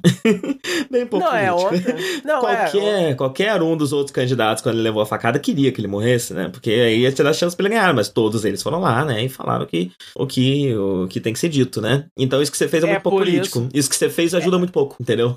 ajuda nada, é, foi, foi, não, não, não, é, não falo nem, nem, nem que é certo, assim, foi realmente um bate-boca infantil que eu tava mal-humorado. É, e ajuda nada, assim, e realmente, é, todos os candidatos fizeram o que tinha que ser feito. E todo mundo sabe, que, principalmente o Ciro, né, que é todo, que é todo esquentado também, todo mundo sabe, todo mundo queria que ele morresse. É, todo, to, todos os candidatos queriam que ele tivesse morrido, isso é óbvio. É, e é por isso que eu deixei claro aqui que essa é minha opinião pessoal, não reflete a visão do Jcast, são patrocinadores. Empresas que estão considerando nos apoiar. A minha maior opinião sobre isso é... é... É, a seguinte: eu considero, eu acho que a violência faz parte da política. E eu acho curioso como as pessoas consideram que não. É, quando as pessoas consideram que a violência não faz parte da política, me faz ver que as pessoas acham que a política é uma coisa muito mais bonitinha do que ela realmente é. E que a democracia existe muito mais do que ela realmente existe. Uhum. Então é só isso que eu acho. é isso. A gente já teve muita morte estranha nesse país. Muita morte conveniente. Muita morte conveniente, inclusive conveniente para inclusive vários lados, né? Então, Enfim, é, faz parte da política. Violência faz parte da política. Matar ou morrer faz parte da política. Então, não, olha só. Eu, eu me compadeço. Não... Eu não vou dizer, eu não vou dizer aqui que eu queria que ele morresse, como você está dizendo, mas eu não me compadeço tanto porque eu acho que faz parte. É assim que é o jogo político. eu não entro na política porque eu não quero morrer. não, olha só, é um absurdo, sim, que tenha acontecido o que aconteceu. Eu não ia, eu, sabe, eu não quero andar na rua, né? É, é, é total. Isso, isso sim é antidemocrático, né? Quer dizer, os nossos candidatos têm que ter é, liberdade e segurança pra, pra manifestar sem que venha um maluco te meter uma faca, né? Isso aí realmente, isso aí é absurdo. É, eu não tava torcendo para que algo assim acontecesse. Eu estou dizendo que já que já aconteceu, né? Já que ele tá todo furado, bem, que podia rolar uma complicação qualquer e terminar de morrer, já que já aconteceu, né? Mas eu não tava dizendo, mesmo porque se fosse, né, um, qualquer um dos outros, eu estaria até, até mais compadecido e, e, e mais, né? Se alguém tivesse dado uma facada no, no Ciro, na Marina, imagina. É, sabe? Qualquer, qualquer um dos outros, até é, então. no. Até é, no... Eu, eu, eu, eu, não me compadeço porque eu acho, de certa forma, eu acho bastante hipócrita, né? Quando eu digo que faz parte do jogo político, eu não tô querendo dizer que essa é a única forma que existe fazer política. Eu quero dizer que essa é a política que a gente tem. Esse é o mundo onde a gente vive. E aí não adianta se comparecer porque aconteceu agora, né? É. Isso tá acontecendo aí o tempo todo. o tempo todo, o tempo todo. Pessoas são executadas, né? A gente teve Marielle, a gente teve. Enfim, a lista é gigante, né? Não, não tem nem por que abrir. Então é isso, faz parte da política. Uhum. Infelizmente faz parte da política. Mas chega, né? Tá dado o nosso recado, acho. Já. Agora que tá todo mundo bem, né? Todo mundo good vibes. Live, John. É, oi. Conte-me de Arrowverse, essas várias séries que você assiste depois xinga. Então, eu tô, na verdade, todas elas estão voltando já para suas novas. Ah, esse cachorro, puta que pariu. É... Ai, desculpa, eu também odeio ele, mas fazer o quê? É. Eu queria demais, eu queria pegar, descobrir quanto que é treinar um cachorro, pegar o dinheiro, ir na porta da vizinha e falar: toma aqui, eu pago. Treino esse cachorro pra ele parar de latir o tempo todo por qualquer bobagem. É. Essa Bicho era a minha vontade, esse era o meu desejo. Bicho chato, pariu. É. É, o, todas as séries do Arrowverse estão voltando agora, só que eu não terminei. É, é, é, essas temporadas eu abandonei total, né? Todas elas. Eu tinha visto uhum. só até o crossover. Eu acho que eu cheguei a falar do crossover aqui, né? Do, do Crise na Terra X lá, que eles enfrentam. Ah, sim, sim, sim, é, sim. Os seus doppelgangers nazis. E foi muito legal. E isso foi por volta do episódio 8 ou 9 de cada uma dessas séries, desde então eu não vi mais. E todas elas têm, tipo, 23 episódios, é muito episódio, assim. É uhum. E aí eu abandonei todas. E aí é, eu voltei, eu vi Legends of Tomorrow, porque é menorzinho, mas tem 18, então deu para terminar. E eu tinha retomado Arrow e tava tentando retomar Flash. É, eu não terminei ainda, só terminei Legends mesmo. E Supergirl também, tô no comecinho da terceira, nem sei quando que eu vou terminar. Mas eu só queria dizer que eu tô real oficial, eu acho que abandonando. É, pelo menos Flash, eu acho que eu vou abandonar. É, então, é, o meu update do Arrowverse só aí. Na verdade, eu não terminei de ver temporada nenhuma, então não tem muito o que comentar. Eu só vou. É... não, meu comentário tá muito desatualizado, né? Porque já tá voltando, quer dizer, não faz muito sentido eu comentar, né? Ah, eu tô vendo a metade da temporada anterior, sei lá. É. Uhum. Nem, tem, nem, tem, muito o que dizer também. Quer dizer, o, o é, Arrow, eu acho que eu vou continuar vendo, que eu tenho um certo carinho, certo apreço aquele universo. E Flash eu nunca gostei muito, né? Eu sempre, sempre fui muito crítico com Flash, porque eu sempre achei que a forma como eles usam é, viagem no tempo não é tão interessante. Sim, é muito conveniente, as regras mudam muito de acordo com o que é mais necessário pra trama, né? É, e não tem muita consequência, quer dizer, você comparando com Doctor Who, por exemplo, é, também muda, quer dizer, os efeitos de um paradoxo, por exemplo, em Doctor Who são diferentes de acordo com o showrunner, com a época e tal. É, mas, mas sempre tem alguma consequência, sempre alguma coisa muito ruim acontece, até quando o negócio não é muito, né? É, por exemplo, se o doutor interfere na sua própria timeline, por exemplo, digamos assim, que é uma coisa, vai acontecer uma coisa muito louca, né? Como é, Flash não, assim, né? Muda demais e é muito estranho, é muito louco. É, as, as tramas, né, são, são é, estão é, ficando cada vez mais repetitivas. Então, tanto em Arrow como em Flash, você tem vilões que têm é, é, é, vendetas pessoais com os heróis. E eu não sei por que, que eles insistem em fazer isso, né? É, é sempre a mesma coisa, a mesma coisa, a mesma coisa, sempre, sempre. É, não dá, assim. É uma situação que eu sinto falta de ver os heróis. É, é o que eu sempre falo, né? Quando tem um filme da Marvel que faz isso também. Tipo, eu não sei por que, que todo mundo gosta tanto de fazer isso, né? É, você precisa que o herói tenha um investimento pessoal naquele, naquela, naquela trama. Não é só ele salvando o mundo, entendeu? Tem que ter, tem que ter um, um, uma, um, um, né? uma uma, um, um stake pessoal para ele. Só que. Só que você pode fazer isso sem que a motivação do vilão seja uma vingança de uma merda que o herói fez, entendeu? Porque aí é o que eu sempre falo. Ah, mas mesmo, mesmo essa questão pessoal eu acho meio paia, porque tira o heroísmo do personagem, né? Era pra ele ser um herói. Ele, no fim das contas, só tá resolvendo os É. problemas dele. Que herói é esse? É, é. Inclusive, foi até um episódio de Agents of Shield que eu tava vendo que, que um personagem vira e falou assim: Ah, parece que a gente tá sempre. é, é, a, gente, tá- a gente tá só sempre consertando as merdas que a gente fez. Nossa, pelo menos alguém falou, né? Mas se bem que Agents of Shield nem tem tanto isso. E também tem uma vibe, como é uma vibe agência governamental, né? Então já faz parte, assim, né? Óbvio que eles fazem merda. Sim. São uma agência governamental, então faz parte do DNA da coisa, né? Tem que ser assim mesmo. sim, sim. É, mas um herói, um vigilante, né? Tá sempre, ah, eu matou, ah, matou o filho do vilão. Aí tá o vilão quer dizer, tipo, aí, aí essa temporada de Arrow a, a- tá, sendo, tá sendo interessante, o vilão dela era o, é, é o Ben de, de, de Lost, sendo o Ben de Lost. E apesar da motivação dele ser uma vendetta pessoal com o Arrow, ele é o vilão até metade, depois rola um shift ou cara. Menos interessante. É, mas eu continuo vendo porque é, as cenas de ação são muito legais, eles conseguem. É tokusatsu americano, né? É, então, da mesma forma que você curte um Kamen Rider, você curte um Arrow, porque é, são, são personagens legais, são vilões absurdos, são conceitos interessantes, são cenas de ação que são feitas de forma muito é, direta. É câmera na mão e um monte de dublê se porrando, entendeu? E é muito visceral por causa disso. Porque como eles não têm grana pra ficar fazendo sequências muito é, é, grandiosas, ou muito elaboradas, ou muito editadas, então quase sempre são planos sequência, assim, de, de, de, como eu falei, né, câmera na mão e a galera lá correndo, porrando os cabos de aço, é sempre bem legal. É, e todo episódio tem umas duas sequências dessa, então, só que a parte ruim que faz ficar meio chato são os dramas, né, os, dram os, os dramas dos personagens é muito novela demais, tá o Oliver com a Felicity, e, e- e eles, eles têm sempre os interlúdios entre batalhas em que eles param pra, pra, pra discutir relação, ou pra falar do drama, ou pra brigar, e aí, é, o, o, o que essas séries fazem muito é o seguinte, por exemplo, é, é, o, o, o, conflito não vem primeiro, por exemplo, o roteirista tem a ideia do, de onde ele quer chegar primeiro, então, por exemplo, eu preciso que esses dois personagens briguem nessa cena, o que é legal, porque eles estão amigos já há três temporadas e a gente não tem, sabe mais o que fazer com eles, a gente precisa que eles briguem. Então agora eu vou, é uma engenharia reversa, né? Então agora eu vou inventar um motivo pra eles brigarem. E aí geralmente esse motivo é idiota, entendeu? E Aham. todo o Arrowverse faz isso o tempo todo. Eles não sabem mais o que fazer com os personagens, todas as séries já estão nas suas quintas, sextas temporadas, então eles não têm coragem de mudar, de matar uma galera, de entrar. Se bem que Arrow tá sempre entrando gente nova, né? É, mas mesmo assim, eles não têm muita coragem de, sei lá, se livrar de alguns personagens. E aí eles ficam inventando essas coisas. E isso pra mim é, é uma coisa que é chato. E aí, como eu estava falando, né? Tem tanta coisa de qualidade agora pra assistir que não rola muito mais tempo pra você perder realmente com coisas que não são 100%. Ou que não são pelo menos íntegras, né? Então, quer dizer, a série ela pode ser pipoca, ela pode ser bobona, quadrinhos,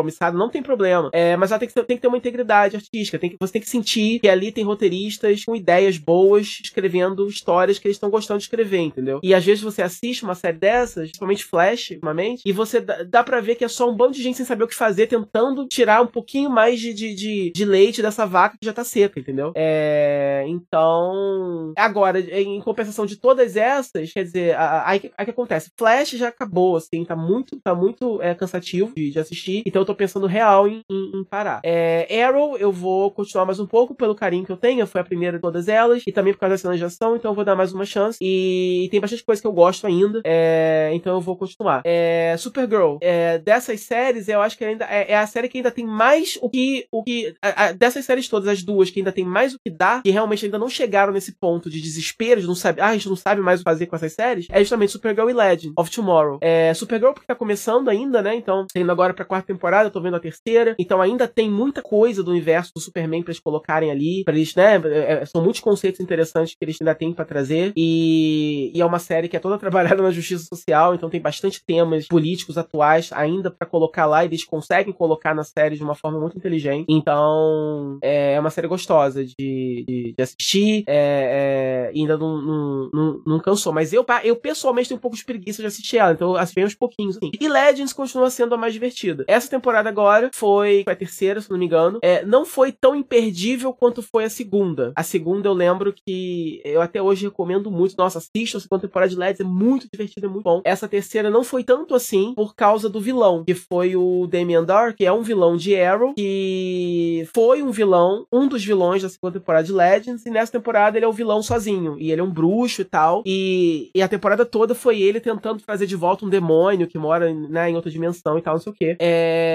e aí, mas eu, eu- eu- é, cada vez, assim, ele nunca foi um vilão tão bom em Arrow. E aí tentaram fazer dele um vilão mais interessante na segunda temporada de Legends, mas foi meio apagado pelos outros. E agora colocaram ele no centro e mudaram a personalidade dele completamente. Agora ele nunca foi palhaço, né? Agora ele virou vilão palhaço, virado. É, e eu não gostei muito da, da história dele, não. Então, por causa disso, a temporada foi um pouco menos, né? Agora ela continua sendo a mais divertida, os personagens são muito bons, a química entre eles é muito legal. É, eu acho muito melhor até, eu comparo um pouco com Guardiões da Galáxia, mas eu acho melhor, né? E também é um grupo de, de, de heróis, né? Tipo, que não são muito bons, né? Que são, é, é, ma- mas, que, mas que, enfim, é, é- mas eu acho que a química deles e o roteiro é- funciona melhor, porque não é tão forçado quanto Guardiões, é, não é tão desesperado assim, né? Tem espaço pra drama também, e o drama é muito bom, né? É, o, o drama de Arrow, de Flash é meio novela, mas eles conseguem dar uns dramas bem legais pra, pra, pra Legend. Então, eu, eu, eu curto, assim, eu acho que continua sendo a melhor série do, Arrowverse. E. É a única que Fla- eu tenho vontade de ver.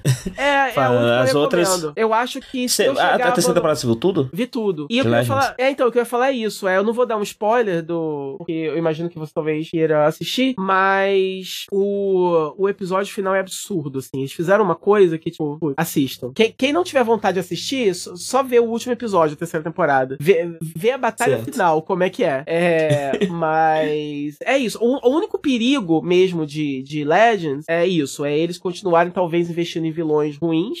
E o que acontece? Eles apelarem tanto pro humor que, a, a- que você acaba ficando sem consequência, entendeu? Então, por exemplo, eu achei sim que a batalha final, apesar de ser ter sido deliciosa por causa do, do- do nível de absurdo, é, faltou um pouquinho de, de consequência, de drama, né? É, Uhum. você, você passa uma temporada inteira desenvolvendo um- uma, uma, uma ameaça, e aí a forma como você conclui essa ameaça não é tão. Não é tão grandiosa assim. Dá a impressão que não era uma ameaça tão grande assim no final das contas, entendeu? Então eu acho só que eles precisam equilibrar um pouquinho, porque eles empolgam, né? Foi o que aconteceu, por exemplo, com Guardiões 2. O Guardiões 1 é legal, mas o 2 é, é, é- é ruim porque eles se empolgaram demais na, na, na- na palhaçada e ficou palhaçada demais, né? E é o que periga acontecer com Legends. Então, assim, eles estão mais ou menos, mais ou menos ali no limite. É, vai mudar o showrunner agora, na temporada nova, então eu não sei o que vai acontecer. O Constantine entrou pra equipe agora, vai ser fixo. Ah, é? Que legal. É, e eu acho legal isso. Eu acho legal que é uma série que eles não têm regras, assim, né? Porque diferente de Doctor Who, por exemplo, que é só viagem no tempo, mas não tem sobrenatural, essa tem. Então você tem uma série que é um sci-fi de viagem no tempo, mas você tem os membros do elenco de diversas, né? Então você tem uma guerreira que foi ressuscitada por um poço de Lázaro. Você tem, né, o Constantine, que é um ocultista, e, e, a- e ele participou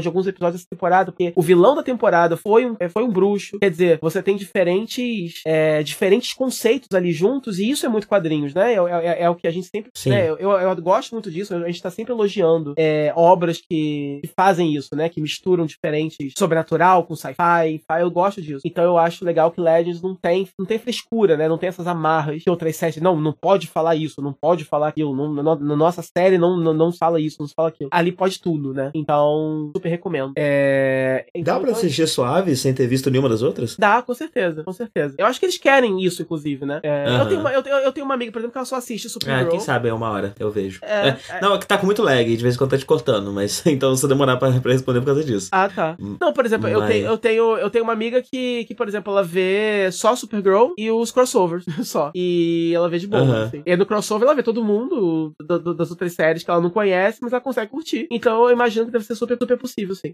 Uma hora eu vejo isso daí. É. Vamos pra Doctor Who? Doctor Who voltou, menino. Voltou, né? Doctor Who voltou. Tem, tem, tem, tem dois significados isso aí, né? Por quê? Doctor Who voltou depois do hiato e Doctor Ah. Who voltou depois da série do Mofá, né? Ah, porque você voltou a gostar.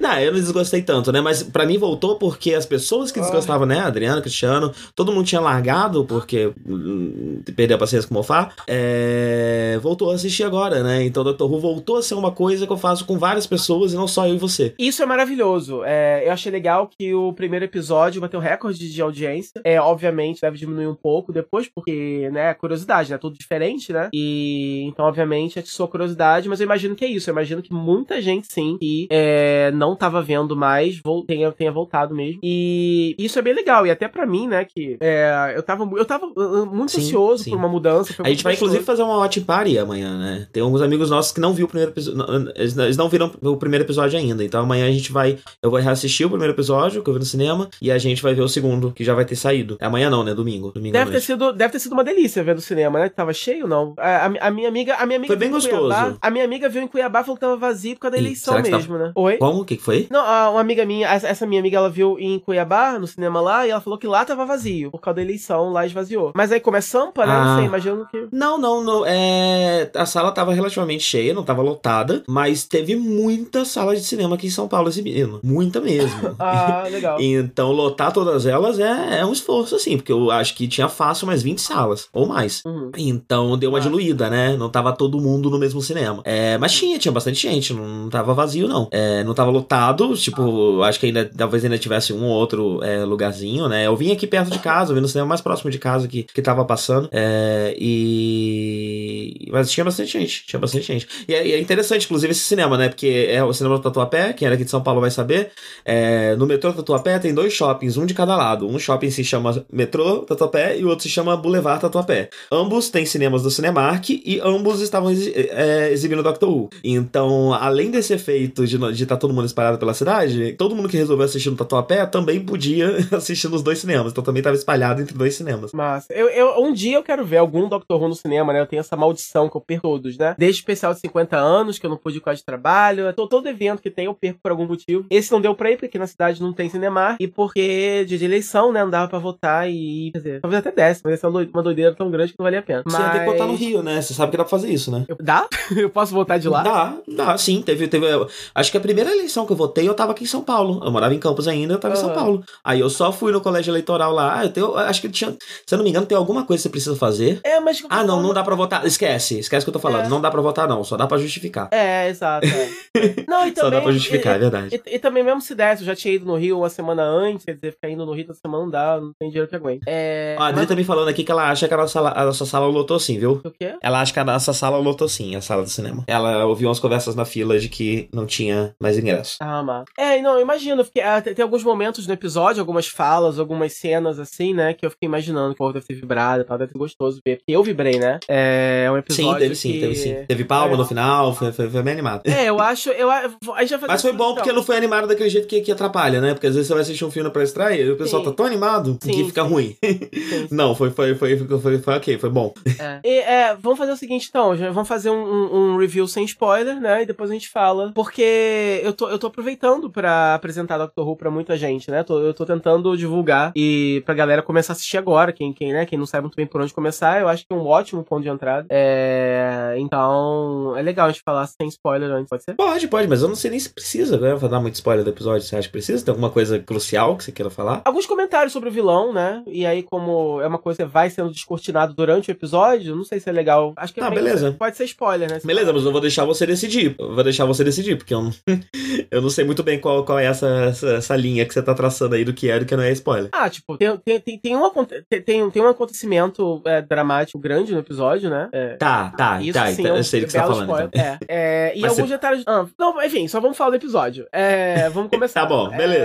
É, curti pra caralho. É, eu acho que a primeira coisa que chama atenção quando você começa a assistir é o seguinte: é, tá lindo, né? Eles Sim. eles estão gravando aí com, com, com os equipamentos novos, então, e, e desde antes já tinha rolado notícia de que é, a BBC tava investindo nos equipamentos mais modernos aí e que a série ia ter um look mais cinematográfico. É, É, eles estão é usando um equipamento que eu não lembro agora, o tipo de câmera que eles estão usando. É um tipo de câmera que é conhecido por não ser bom pra todo tipo de, de fotografia, de direção, né? Mas com o Doctor Who, o tipo de direção que tá dando agora é, o- é o tipo de material ideal, de equipamento ideal pra se usar. Então, Uhum. acho que isso reflete muito, né? Não é só, não é só que tá bonito que tem equipamento melhor, não, é porque estão, está sendo usada a melhor ferramenta para pro melhor para aquele estilo é, que foi escolhido pra série. Sim, sim. E, e realmente, o look tá mais cinematográfico logo aquela primeira cena deles, né? Do, do Ryan tentando andar de bicicleta, naquelas colinas e tal, aquele sol. Muito bonito, muito bonito. As cores estão lindas, muito legal mesmo, assim. É, então a primeira coisa assim, que chama atenção é. E outra coisa também que chama muita atenção é justamente isso, né? Por causa do, do roteiro, né? Do, do Tib, não. Então é uma coisa assim, ele, ele, ele, consegue introduzir nesse episódio muita coisa, né? Você tá introduzindo uma, uma, uma, a doutora, você tá introduzindo três companions diferentes, tem personagens secundários do episódio, tem o vilão, uhum. né? Então, apesar de ser uma história mais linear e mais, e mais simples, né? Porque é um episódio de introdução, tem que ser assim, é, ainda assim ele consegue desenvolver muita coisa, né? Todo mundo já tem o seu arco mais ou menos é, definido ali. E, e, eu acho interessante que é, todo mundo ali, é, os três, né, que vão, que vão ser os companions, eles têm, por causa dos acontecimentos desse episódio, eles têm é, uma, uma, motivação um pouco a mais assim, para viajar com a doutora. Não é nenhuma questão só, eu acho, de vamos se aventurar, né? É, você consegue ver exatamente que cada um deles ali tá buscando alguma coisa. E isso é uma coisa também uhum. que já tinha sido dito anteriormente, né? Que todo mundo, cada um deles ia ter um arco é, dramático definido, mas eu não esperava que esses arcos fossem já, já começar ser desenvolvidos agora, assim, de cara, né? É, como você tem um número reduzido de episódios também, né? Vão só 10. Então, eu achei legal isso. Eu achei legal que é uma hora só, é, mas ele consegue enfiar muita coisa nessa uma hora. Tanto que quando tava terminando o episódio, assim, e eu pensava assim, nossa, tipo, a doutora ainda tem que arrumar o outfit dela, qual que vai ser e tal. Tipo, não tinha acontecido ainda. Falei, cara, vai dar tempo, sabe? E dá. Uhum. Você viu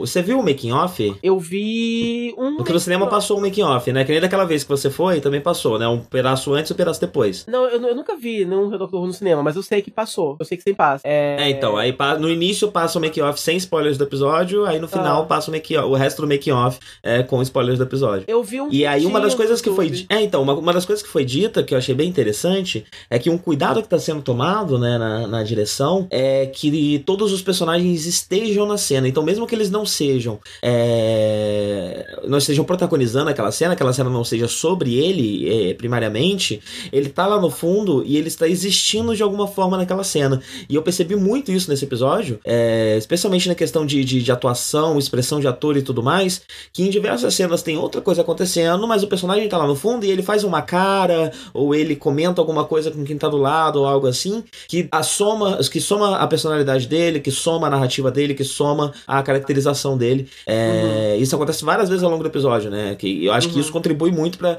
conseguir entregar é, tanta coisa em um episódio só. Uhum. É, e, e, e, essa, essa questão de tanta coisa que você falou também, uma coisa que eu gostei muito é que a raça alienígena que é introduzida, ela é muito cheia de elementos, né? E elementos que, que, que não necessariamente se casam entre si. É, então, eu acho que isso é uma coisa bem característica do, do, do, do, do, do roteiro do Tibnall. Ele, ele, tem, ele tem pouco medo de, de, de, de de tratar, de lidar com elementos que podem parecer bobos. É, então isso dá uma certa liberdade para ele de, de criar raças alienígenas que são de fato bastante alienígenas. Elas são esquisitas, elas não seguem uma lógica muito parecida com a nossa. Né? Elas têm uma cultura própria, elementos próprios, os elementos que se unem para formar aquilo ali, é, pensando, né? É, é a gente acaba pensando como, bem, tem uma pessoa criando isso, né? Então ela vai é. seguir uma lógica do nosso mundo. Mas não, ele, ele, ele quebra a lógica de um jeito que fica meio esquisito. E, é, faz todo é. sentido ser esquisito, né? Se caísse uma é. raça alienígena aqui, ela não ia ser. Ah, não, com, certeza. Faz muito sentido é. ser alienígena. Ela ia ser esquisita de alguma forma. É, eu acho legal. É, tipo, é, é, eu, eu, eu acho interessante visualmente também como eles escolheram, porque você tem um mistério, né? Tipo, é, é, é, é um, é um vilão que vai sendo desenvolvido durante o episódio, tem vários elementos diferentes, você não entende inicialmente como que eles se conectam, né? Uhum. E aí, e isso é bem legal. Isso é bem legal. E, e, e visualmente também, eu gostei de, assim, o visual do do, do, vilão tava muito legal e, e, os efeitos especiais também do, do, Logo no começo, né, quando o Ryan vê aquela coisa que aparece, assim, aquele zzz, né, no... É, é, é, é, a forma como... como, como é, é, é, tudo brusco, né, e, e, repentino, eu acho legal isso, tipo, deu um suspense uhum. maneiro, né. É, é. Tenho dificuldade de colocar em palavras, não sei porquê. eu, eu não sei o que falar. É, brusco, repentino e orgânico ao mesmo tempo, né.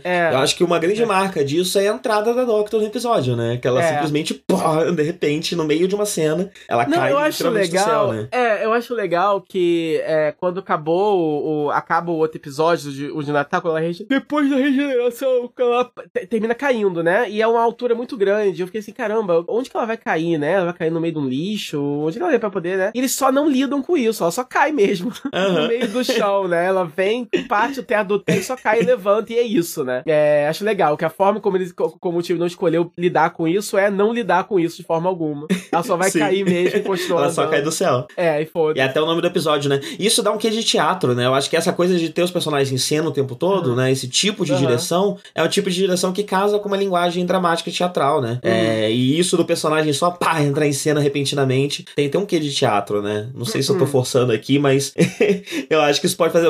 Tem que ver os próximos episódios, né? Pra ver se tem mais coisa, mas eu acho que isso pode fazer algum sentido. É, eu acho legal, porque resgata um pouco, como é tudo diferente, como são pessoas conhecendo o Doutor do Nada, res- resgata um pouco aquele saborzinho do. do que não tem bagagem, né? É. Aham. Então é back to basics de novo, que é uma coisa que a série precisa, né? Então, tipo, não é o Doutor lidando com nada pessoal como era, tipo, né? Em alguns momentos. É só realmente eles, é, ela chegando ali de paraquedas, aliás, sem paraquedas, é, nu- numa, numa, numa situação alienígena com uma galera que não, não tá familiarizada nem com ela, nem, nem, com, uma, nem com ameaças alienígenas. É, então, é isso, tipo, é, resgata aquela coisa de mistério, né, do doutor que, que tinha no, é, em- em- no primeiro episódio em Rose, né, que, que o doutor é introduzido até como uma lenda urbana, né, e tem aquele cara Aham. que, que, que investiga, e tem fotos dele, não sei o quê. E nesse caso resgata um pouco isso, porque ela é uma figura que chega do nada e como ela, ela de início não lembra quem é exatamente e tal, tá ainda se recuperando, né, da regeneração, então ela não esclarece porra nenhuma, né? Tipo, normalmente ela já não esclarece nada, né? Mas nesse caso, menos ainda, porque ela não lembra. Então, é gostoso isso. É gostoso você se imaginar a situação, né? Uma situação bizarra de do- de- dos dois lados. Tem um, é, você tem um vilão bizarro e aí você tem um herói bizarro. E você não sabe nada dos dois, mas você tá ali no meio ajudando a si mesmo, né? E então eu Sim. achei bem interessante essa, essa, essa dinâmica, porque é, é, é- é básico de novo e dá um alívio, né? É gostoso, né? Tipo assim, né? Não- tira um pouco do peso das costas, né? Você, você tem só mesmo a doutora conhecendo uma galera nova, conhecendo um vilão novo. E é tudo novo, né? A ameaça é nova, é tudo novo. Então isso é bem legal. Sim. Aí falando dela em específico, né? É... é- é- sobre a atriz, né? É meio redundante falar, mas tipo, ela entrega muito bem, né? E é sempre um desafio entregar o Doctor, né? Porque você tem que sempre convencer uma, uma plateia de que você é a mesma pessoa que aquela pessoa anterior, completamente diferente de você. É. Mesmo você tendo traços de personalidade diferente, né? Então é, é- é- fazer o Doctor, especialmente a apresentação do Doctor pro público, é um desafio de atuação muito forte, né? Muito grande. E ela consegue tirar isso de letra, né? É, mas essa, eu gostei, eu, eu gostei que, da mesma forma que todos os personagens são construídos muito rapidamente, a gente já entende muito bem como, co- como é a, a, a Doctor da, da, da Whittaker, né? É, pode ser que, enfim, né?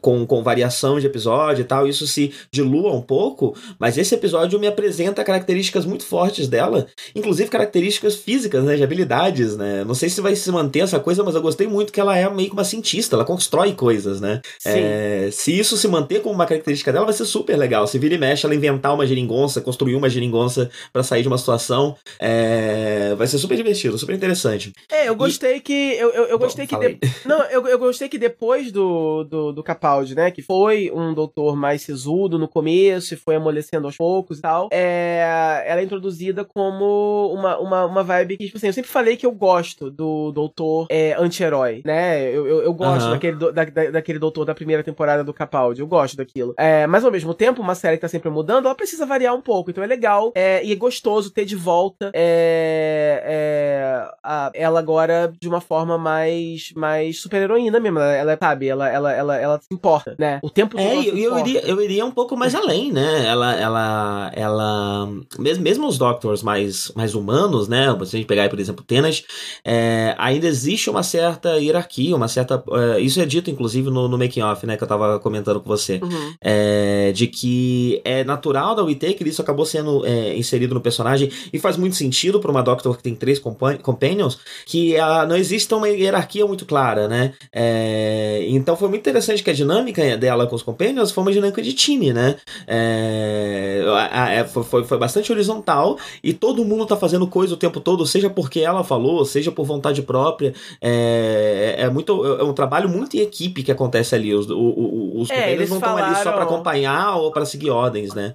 Ela falou em entrevista já que vai ser uma, uma característica da temporada, que não sei se chegou, a- che- chegaram a mencionar nesse making off, mas que a coisa do trabalho em equipe vai, é, vai ser uma constante e ela vai delegar missões, entendeu? Então, em, em- em certas, em certas aventuras vão ter coisas que cada um deles vai ter que fazer e ela vai, ela vai ser a líder, ela vai delegar isso. Aham. E essa, Então- essa é uma resposta muito interessante, né? Eu, eu acho que, né, eu- eu- retomando, eu sempre faço isso, né? Então vou fazer aqui também. É, retomando regeneração regenerações como, de certa forma, uma evolução do personagem, como um desenvolvimento de personagem, eu diria que essa regeneração dela parece estar tá lidando muito com dois elementos, né? Que é esse elemento que foi muito presente na, nos dois Doctors do, do Moffat, que é o, o medo do, do, Companion, o medo de, de, do Companion se ferir, o, eu preciso proteger o Companion, eu preciso evitar que coisas horríveis aconteçam com ele, é, que é, de certa forma, uma resposta, né, ao, ao, ao, ao que as coisas que aconteceram com Nine e com Ten.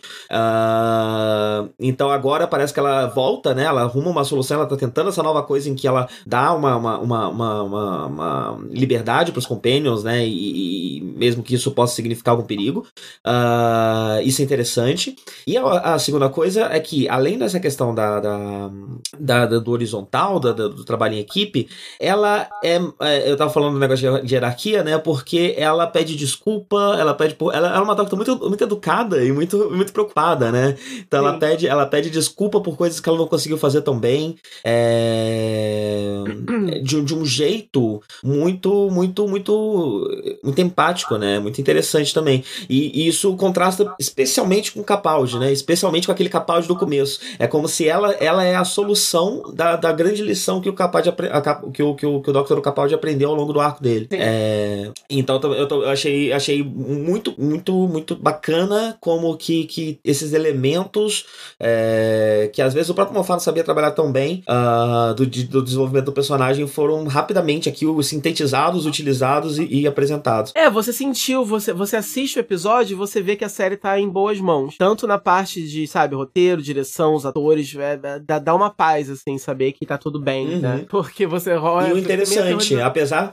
apesar de você ver um resgate a coisas que não estavam na série desde o RTD, é uma coisa nova. Tem um clima novo, tem um gosto novo, tem um sabor novo, né? Não é como se a gente tivesse voltado pra era RTD depois que o Mofá foi não, embora. Não, é, é, é, é uma, uma terceira coisa agora. É, é uma evolução, com certeza. É, e é isso, tipo, eu tava, eu, eu tava, né, tipo, eu, eu, no comecinho, né, tinha, tinha minhas dúvidas com relação ao, a como seria, né, essa, a interpretação da, da Jodie. E aí, desde que vazaram aquelas cenas, depois com o trailer, eu já tinha percebido, né, que ela não, apesar de só ter feito papéis dramáticos, né, é, na, na carreira dela, e tudo que eu vi dela só chororou, é, ela consegue, ela é bem enérgica, é bem legal, as falas são bem legais também, e e, e, e, e o interessante é isso, a, a, da primeira cena que ela aparece, eu já abri um sorriso, entendeu? E não consegui tirar mais, sabe? Uhum. É, eu, eu, eu tava sozinho em casa, por isso eu falei que deve ser legal ver no cinema, porque eu tava sozinho em casa, mas eu tava reagindo, tava interagindo com a tela, que nem um maluco, entendeu? Eu tava emitindo sons de surpresa, eu tava, né, eu não tava ali aparecendo para ninguém, tinha ninguém vendo comigo, mas a, foi, foi, muito visceral para mim, só, a, as coisas, sabe, a atuação dela só, só te envolve, te abraça e você quer ir junto com ela, entendeu? Pra onde é que ela vá. Então, eu achei bem legal. Sim. É... Sim. E é isso. a, ação, a, ação, a ação do episódio foi legal também, eu achei que teve, tiveram algumas coisas bem, bem ousadas, né, é, em termos de, Sim. em termos de ação. Como você falou, tem uma fisicalidade interessante. É... E os Companions eu gostei. Eu acho que a minha favorita até agora é a Yas, mas eu acho que é porque tem mais dela mesmo pra gente saber. Eu acho que o, o Ryan pode ser interessante, ele tem um background interessante, ele tem um, ele tem um problema, né? Como é que é o nome da doença dele? Ah, eu esqueci o nome. É, é uma, nome. É, é, é, uma, é uma condição que ele não tem coordenação motora de direito de fazer as coisas, é por isso, inclusive, que começa o episódio ele, ele, ele tentando aprender a andar de bicicleta, e aí... E é legal que isso eu não sabia, né? Todos os companions, eles são ligados de alguma forma, né? Então, você tem o... O, é o, o Graham, né? Que é o, que é o, que é o mais velho. Ele ah, é eu ainda o... não aprendi o nome de todos, não. É, é. Ele é o avodrasto do, do, do, do Ryan, né? Porque ele é casado com a avó dele. É, e você tem... E a Yas, ela é amiga de escola dele, então eles meio que já se conheciam. Então isso é interessante também, eu não sabia. É, então, ele, por causa dessa condição dele, pode,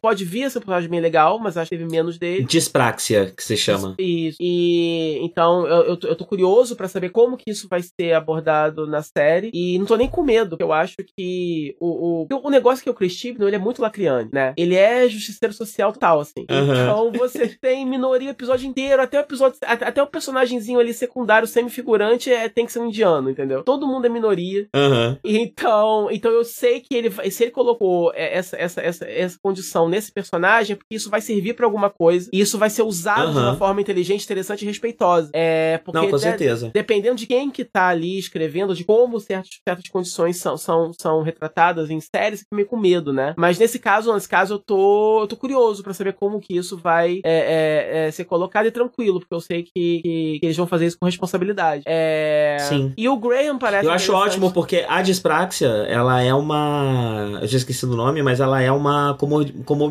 comorbidade muito comum é... para autistas. Autistas, TDAH é comum, né? Eu, eu tenho. a- Eu, não eu consegui apre- aprender a andar de bicicleta aos 22 anos, é... mas eu tenho muita dificuldade com coordenação motora fina, né? É... Não tanta quanto personagem, mas eu tenho um tanto. É... Então é interessante também ver, ver, ver, pra mim, ver isso representado ali, né? Sim, sim. Dispraxia, que se É. fala. Eu tô, tô- eu- desculpa, eu fui alfabetizado em inglês. Tem que ser em inglês, desculpa. Eu- Você, vo- você e a Sasha. Sim. É, mas então, eu, eu tive essa impressão. É interessante você falar que você. Você falou que você achou ela mais interessante, né? A, esqueci o nome dela, a Companion. A Yas? Isso, foi, foi isso que você disse, não foi? Porque cortou um pouco aqui. A Yasa É. é a Companion que mais chama atenção, né? Por enquanto, sim. Eu, eu acho que. Mas você, você acha. Eu tive essa impressão que, apesar de termos três companions, o Ryan é meio que um companion protagonista. Eu não sei se vai- cada episódio vai focar em um, né? Mas pelo menos esse primeiro episódio ele, ele, ele apresenta o Ryan como, meio que como um companion principal dos três. Talvez, porque começa com uma. Começa com, com. Começa com um vídeo dele no YouTube falando, né? E termina também com isso. E aí É, e tem o fato, tem o fato de. É, e apesar do, do, do, do segundo companion, é, de, dos três companions, né, todos serem meio relacionados, o cara mais velho, ele é, de certa forma, muito ligado à, à questão do Ryan, né? Eles são Aham. personagens que compartilham de muitas questões iguais ali, né? Uhum. É, Então, eu não sei, eu fiquei com essa impressão de que talvez. E, e material promocional também, tem o Ryan bastante destaque. De novo, talvez porque seja material promocional do primeiro episódio, né? E no primeiro episódio ele tem esse primeiro destaque e os próximos episódios alterne. Mas eu acho Uhum. possível que ele seja uma espécie de, de, de companion principal co- comparado aos outros. Não que ele vai ter um grande destaque comparado aos outros, né? Já ficou claro que todos vão ter bastante importância ali. É, mas talvez ele seja mais companion do que os outros, não sei. Eu acho que não, eu acho que talvez seja mais isso que você falou. Cada episódio deve focar mais um pouquinho num. Eu não sei se. Aí nesse primeiro episódio tem mais o arco dele, assim, né? Mas eu acho que cada, cada episódio deve focar em um diferente. É, Uhum. Por algum motivo a Yas chamou- me chamou mais atenção, não sei. Eu acho que é, conheci mais da personalidade dela, assim, aparece mais, eu acho, do que dele. E o Graham também, eu acho que o, o- a questão do Graham é que é interessante o fato dele ser um cara mais velho. Não, não é, né? Não é, não é. A gente não teve isso como companion ainda, né? Um, um senhor. É, Aham. um companion. Rolou ainda. né? Tinha lá aquele. Como é que é o nome daquele. Era avô da dona ou era pai dela? Era avô, não é? É, o, o- Ai, meu Deus, deu branco o nome dele. É. Deu, deu branco o nome Mas, dele. mas ele não chegou a ser assim, ele participou de episódios. Ele participou né, de não poucos chegou- episódios, né? É, ele não chegou a ser um companion fixo, né? O a companion era dona, Sim. não era ele. Então, então é interessante.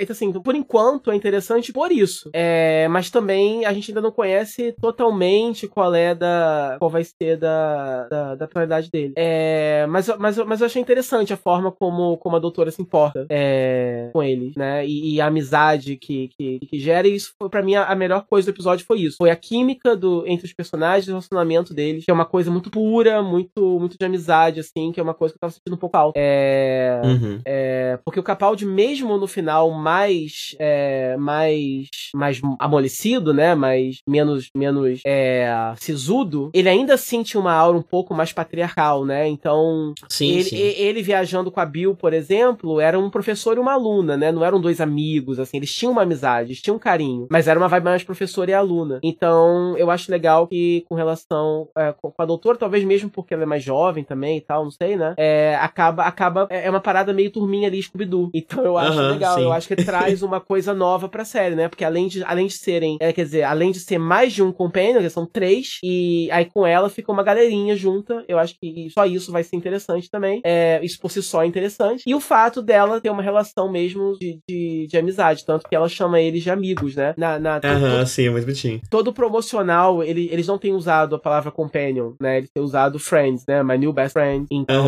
quando, quando ela dá entrevista, ela se refere a eles como friends. Então, eles têm, eles têm- eles têm tentado não usar o termo é, companion, que, que, que que é um termo meio dos fãs, anyway, né? Tipo, não é um termo oficial, assim, né? Ninguém. O doutor nunca chamou, é, ou, ou se já chamou, mas enfim, não, não, não, é um título oficial de quem viaja com Aham. ele, né? Meu companion. É, e, é, então, então eu acho legal que eles estão batendo essa tecla de que eles são amigos, amigos, amigos. E, Sim. e é isso. Ah, e é outra coisa interessante sobre essa dinâmica de turma, que você falou rapidinho, é, eu queria é, dar mais destaque, é que o personagem secundário, né? Esse, esse- esse episódio tem um personagem que é um personagem desse episódio só, é, que é aquele menino, né? Aquele menino que tá no trem também. Aham. E mesmo ele, ele tem Não, uma. não, não, não. Tem, tem, tem- tem dois Oi. personagens secundários. Tem o do trem e tem aquele do que pega o negocinho do alienígena, que vai filmar, que deixa um... Ah, é verdade, é verdade, é, É, verdade. é. É, Então, é interessante que eles têm arcos, né? Eles têm propósitos, eles têm personalidade, eles têm drama, eles são personagens completos.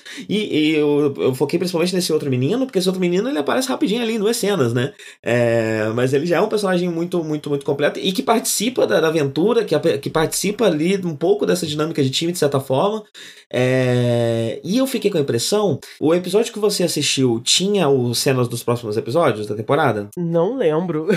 No cinema, normalmente quando tem, né? fica não, não tem cenas da- não. Não tem não. Eu, eu, vi, eu vi no YouTube depois o trailer do episódio seguinte e eu acho O que trailer? é, é, do, do próximo Tá. episódio no, no YouTube. Não, beleza. Deixa, eu- deixa, Aham. deixa eu te explicar o que, é que eu tô falando. É, muitas vezes, no, no- no- em algumas seasons é, Premiere, tinha no final é, um, um gostinho do que ia ter temporada, né? No passado já teve isso antes, é, que mostrava algumas cenas dos episódios que estavam por vir, tipo, que tipos de criaturas iam aparecer, que tipos de aventuras iam aparecer.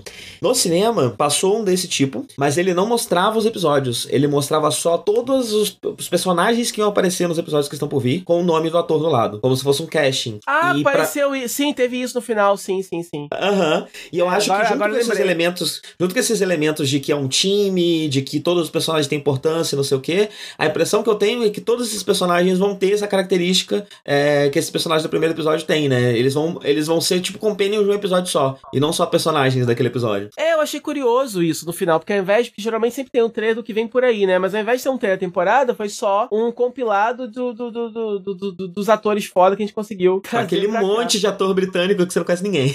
É, aí eu achei, achei interessante essa escolha, achei curioso. Falei, por que será que eles Sim. escolheram fazer assim, né? Então, a Mostrar. minha, minha opinião é que é isso que estão sinalizando. Que todo personagem que aparecer, ele não vai ser um personagem, ele vai ser um companion Aham. de um episódio. Uhum. E vai fazer parte dessa dinâmica de time, vai ajudar ali de alguma forma, né? Mas, É, é meu palpite, vamos, vamos esperar pra ver.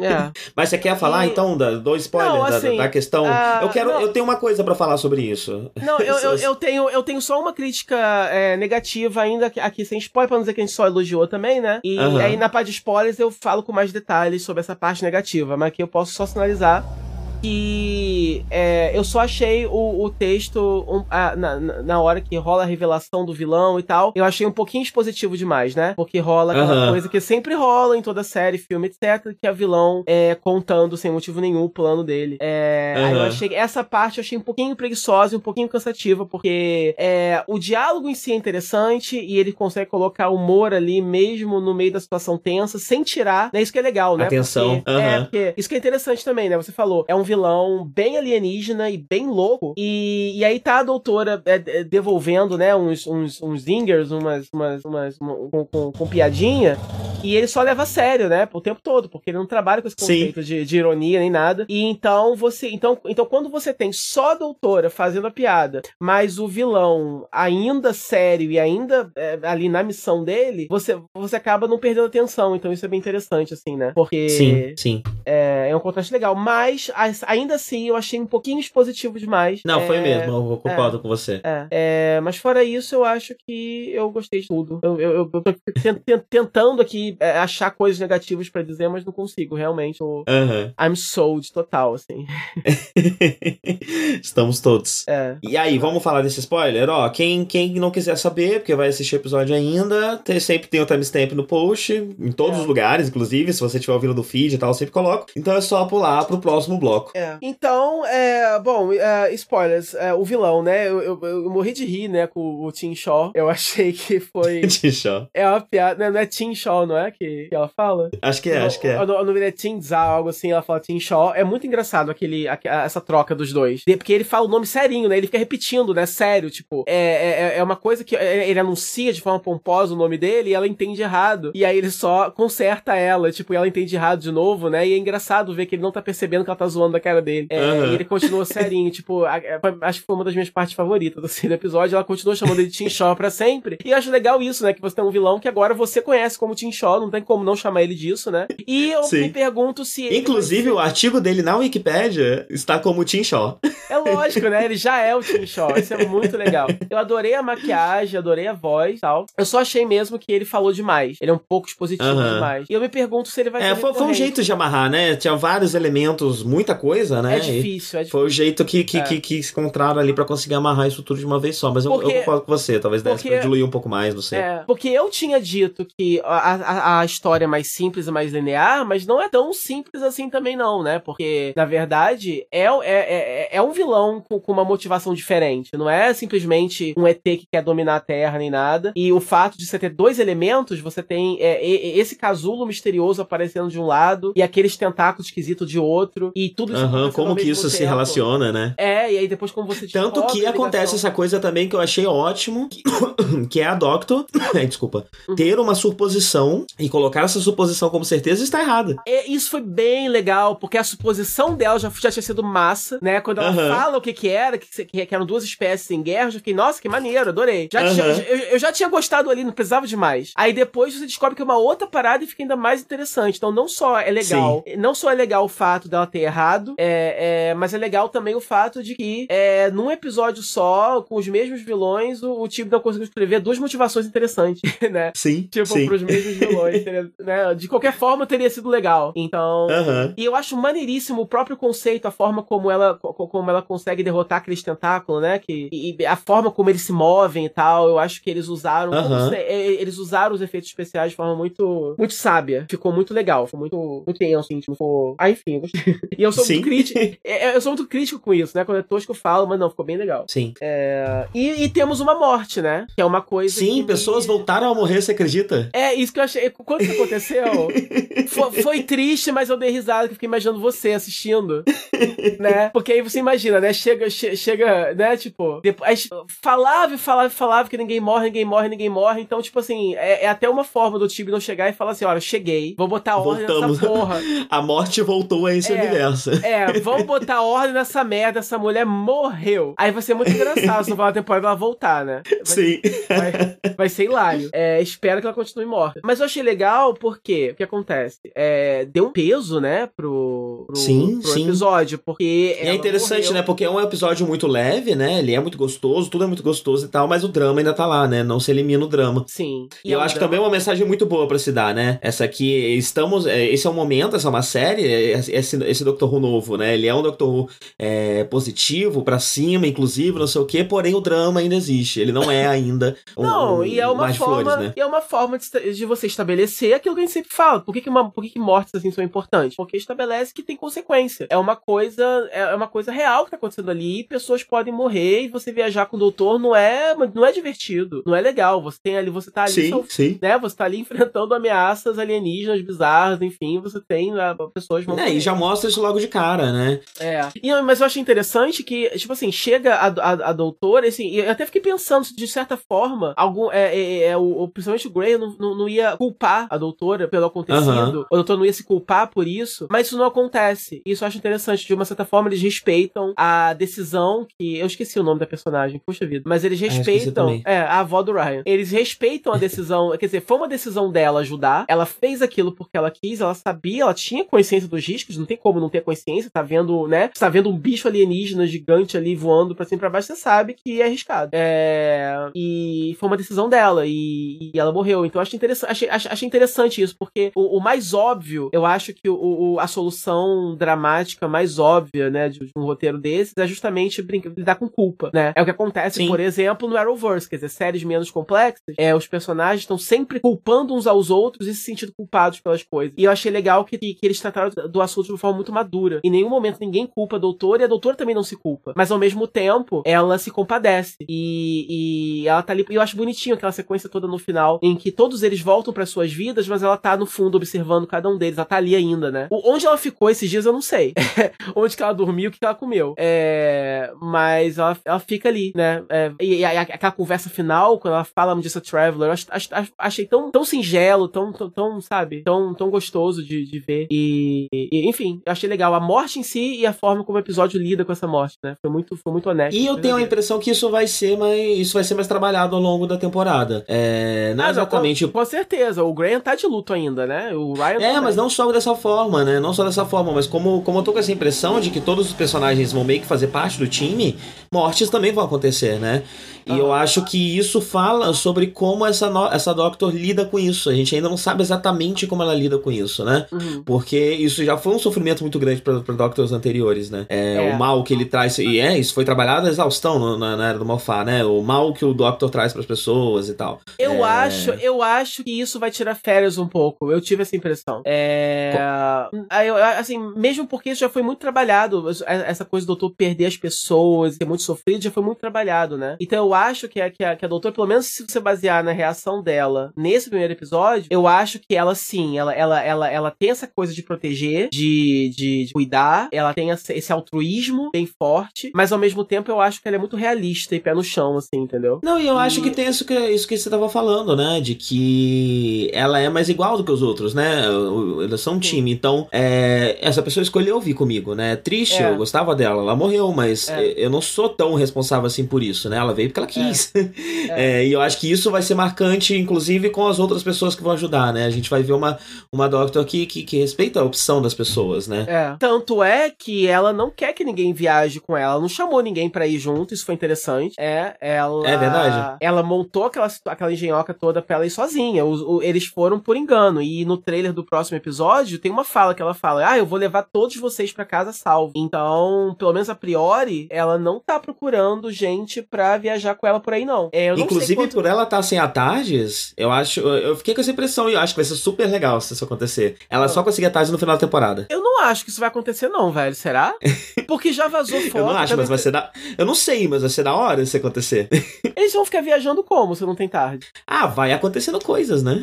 Pode ser. Tipo, uma coisa vai desenrolando em outra coisa, em outra coisa, e acontece que.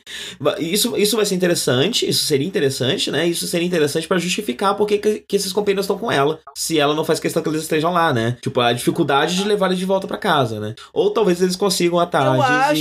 e. Não, mas o que eu tava falando no começo, assim, eu acho que ela vai conseguir rápido, porque, não sei, é, olhando pelo. Assim, se eu sou executivo. da- Se eu sou executivo da BBC, eu ficar com muito medo da série não ter elementos familiares o bastante, entendeu? É, já tá muito. Já, já, já tá tudo muito diferente. E já não vão ter Aham. é, é, vilões do passado voltando. Já não vai ter Dalek, não vai ter essas coisas. O time não já falou. Então, não ter a Também, eu acho complicado. Eu, eu como fã, eu quero ver a Tardes. Eu quero ver aquela galerinha viajando na tarde. Mas eu não me importo de demorar um pouquinho mais. Se ela conseguir só no terceiro ou quarto episódio, eu não me importo. De 10 episódios, se ela passar metade da temporada sem a tarde, agora a temporada inteira eu acho pesado. É, já, já demorou mais que o normal, né? É, já não, é, já, já não teve tardes at all nesse episódio. Isso já é bizarro. Agora, o que eu tava falando no começo, de cada um deles ter um motivo a mais pra viajar com ela, é justamente isso. Eu acho que, por exemplo, a Yas, ela, ela, ela tem essa coisa de se provar, né, e tal, é, de, de, de- querer desafios maiores e tal pra vida, pra carreira dela. Você tem o Ryan também querendo superar o, o problema que ele tem e tal, provar também que ele é capaz de fazer coisas. E, e tanto ele como o Graham também, eu acho que vai ter um pouco disso de fazer valer o sacrifício da, da daquela personagem, né? Da, da, da avó dele e da, e da esposa dele, né? É, porque ela morreu é, é, é, salvando, né? é, é, A humanidade e tal. Então, talvez eles, eles, eles tenham essa motivação, né? De, de, de se aventurar por aí pra fazer coisas boas pra poder mesmo fazer valer esse sacrifício. Algo assim, não sei. Ou isso que eu tô falando também é muito básico e, e eles vão fazer alguma coisa um pouco mais surpreendente e tal. Então, não sei. Eu tô, eu tô animado pra ser surpreendido, na verdade. Aham. Bem, acho que é isso então, Doctor Who. Vamos em frente? Acho que é. Nada a cantar. Live, John. Fala aí. Me fala de objetos cortantes, eu queria muito ver objetos cortantes. Cara, eu. Quero saber a objetos sua opinião. cor- É, Objetos Cortantes, velho. É o primeiro livro da autora de Garota Exemplar. Que- Tá, mas peraí, você viu a série ou você leu o livro? Eu achei que você já viu a série. Os dois. Eu li o livro e vi a série logo depois. Porque o livro já tava na minha. Está aí? Que você sumiu? Não te ouço. Não, é, ele usou tudo aqui. Você leu o livro ou viu a série? Eu não vi a resposta.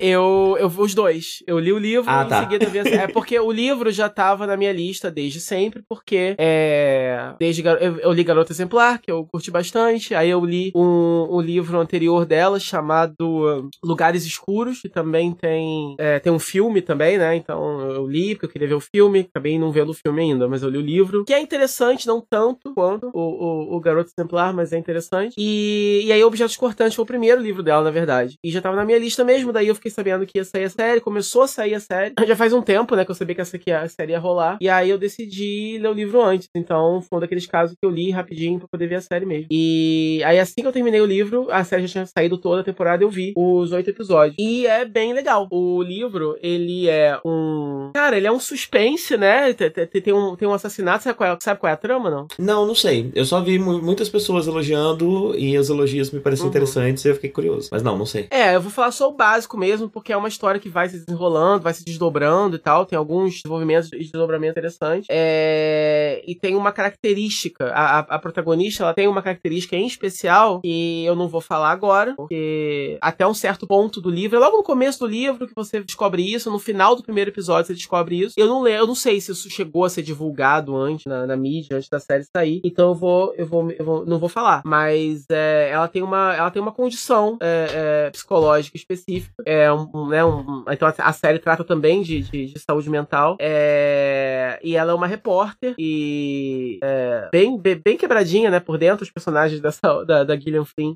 essa autora, elas são todas assim, né, meio, meio, meio erradinhas. Então ela tem, ela, ela, ela, ela tem problema com bebida, enfim. É uma repórter de um jornal e tem um relacionamento complicado com a mãe dela, porque ela sempre sentiu que ela cresceu numa cidadezinha do interior com uma mãe que é muito rica, né? É, porque o, o, negócio que move essa cidade é, é um abatedouro de porco. E a mãe dela é dona desse, desse, de alguns desses abatedouros e tal. Então ela é muito rica, muito influente na cidade. E ela cresceu sendo uma garota, né? Muito bonita, muito popular e tal. É, mas ela tinha uma irmã mais nova, muito doente. E ela sempre se sentiu meio em segundo, em segundo plano, né? É, sempre sentiu que a mãe preferia a irmã do que ela. E aí a irmã dela morreu, né? Ainda criança, ela era adolescente. E aí ela nunca soube lidar com isso muito bem. E nunca teve um relacionamento muito bom com a mãe dela. E o pai dela ela nunca conheceu. E aí a mãe dela foi casou de novo. E ela também não tem um relacionamento muito bom com esse padrasto dela. Daí ela, enfim, é, agora ela é repórter da cidade e tal. E na cidade natal dela é, rola, é,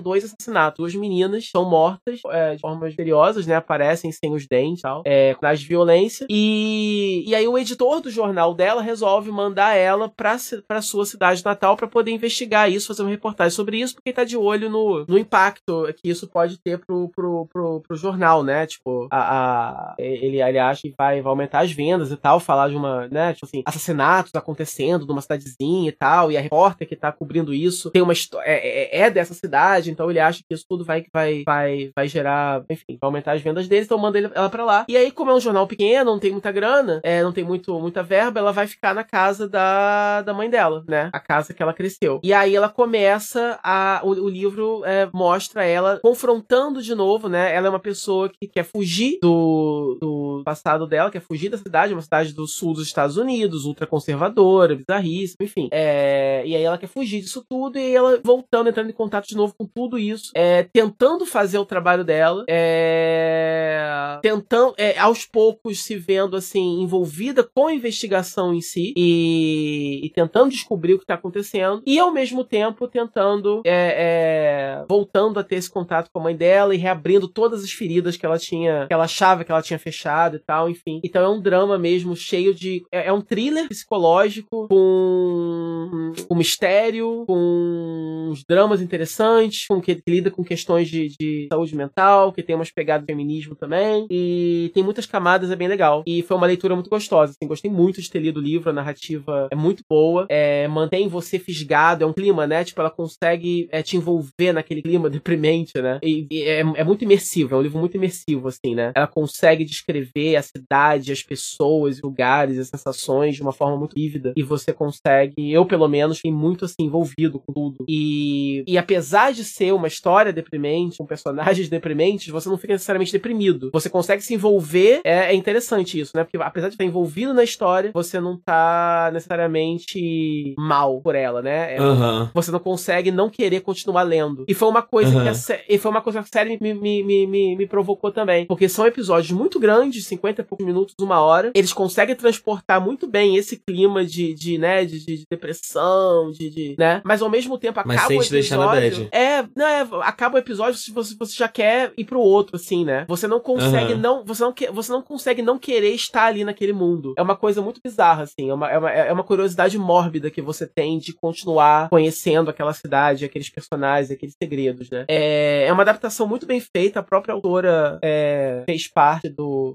da, do, do, do, Writer's Room, né? Do, ela escreve, é uma série né? isolada, né? Ela só, ela só tem uma temporada, não é isso? É uma dessas séries. É, é, é uma limited series. É, só que, uhum. né? É, Big a Mania aqui que eu vou falar é a mesma coisa. Também, né? É, uhum. Mas, uh, só que tem uma coisa, né? O, por exemplo, Big Little Lies também era uma série limitada, porque é baseada num livro também fechado. É uma história fechada, uhum. só que fez sucesso e fizeram mais uma temporada. Uhum. Algumas pessoas estavam se perguntando se isso ia acontecer com objetos cortantes também. É... A, parece que a Amy Adams não tá interessada em voltar. E por causa disso, eles vão deixar como tá mesmo, né?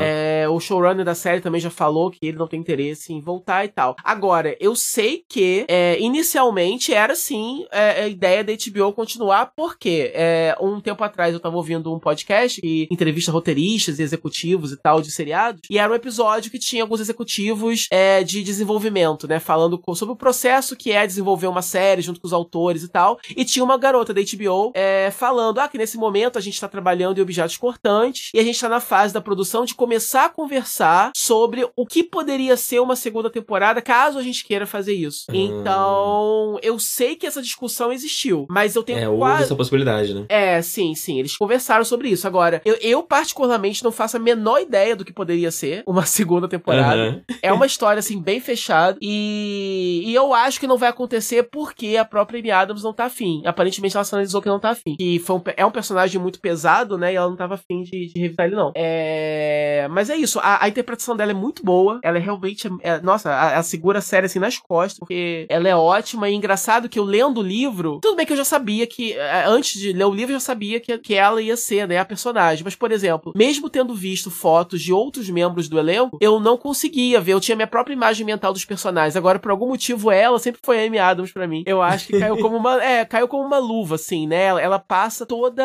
a, não sei, ela passa o desespero da personagem, mas ao mesmo tempo ela passa o, o porque ela é uma personagem autodestrutiva e, e enfim, depressiva e, e tá ali numa situação muito desesperadora, mas ao mesmo tempo ela não é. Ela se importa, né? Tipo, ela também quer ajudar, ela é altruísta, ela, ela, ela, ela começa a desenvolver um interesse genuíno, assim, em, em, em, descobrir o que tá acontecendo, né? Ela não tá ali, sabe? Uhum. Só. Porque, por exemplo, no, no, Lugares Escuros, a personagem principal também é uma personagem é, é, é, passou por, por, por, problemas, é uma personagem perturbada, mas ela é um pouco mais. É, não, não, ela não se importa, ela não tá nem aí para nada, entendeu? Ela é um pouquinho mais por, por esse viés. Já a, a, a Camille, que é a personagem da, da Amy Adams, ela, ela se importa um pouco mais. Assim. Ela realmente tá numa situação ruim por causa das circunstâncias da vida, mas ela não é. Ela é likable, isso que eu quero dizer. É, uhum. e, e, e, uma outra personagem interessante também tem na série é que ela tem essa irmã dela que faleceu quando criança, mas ela, a mãe dela com o padrasto, eles tiveram uma filha. No livro, essa filha tem 13 anos. É,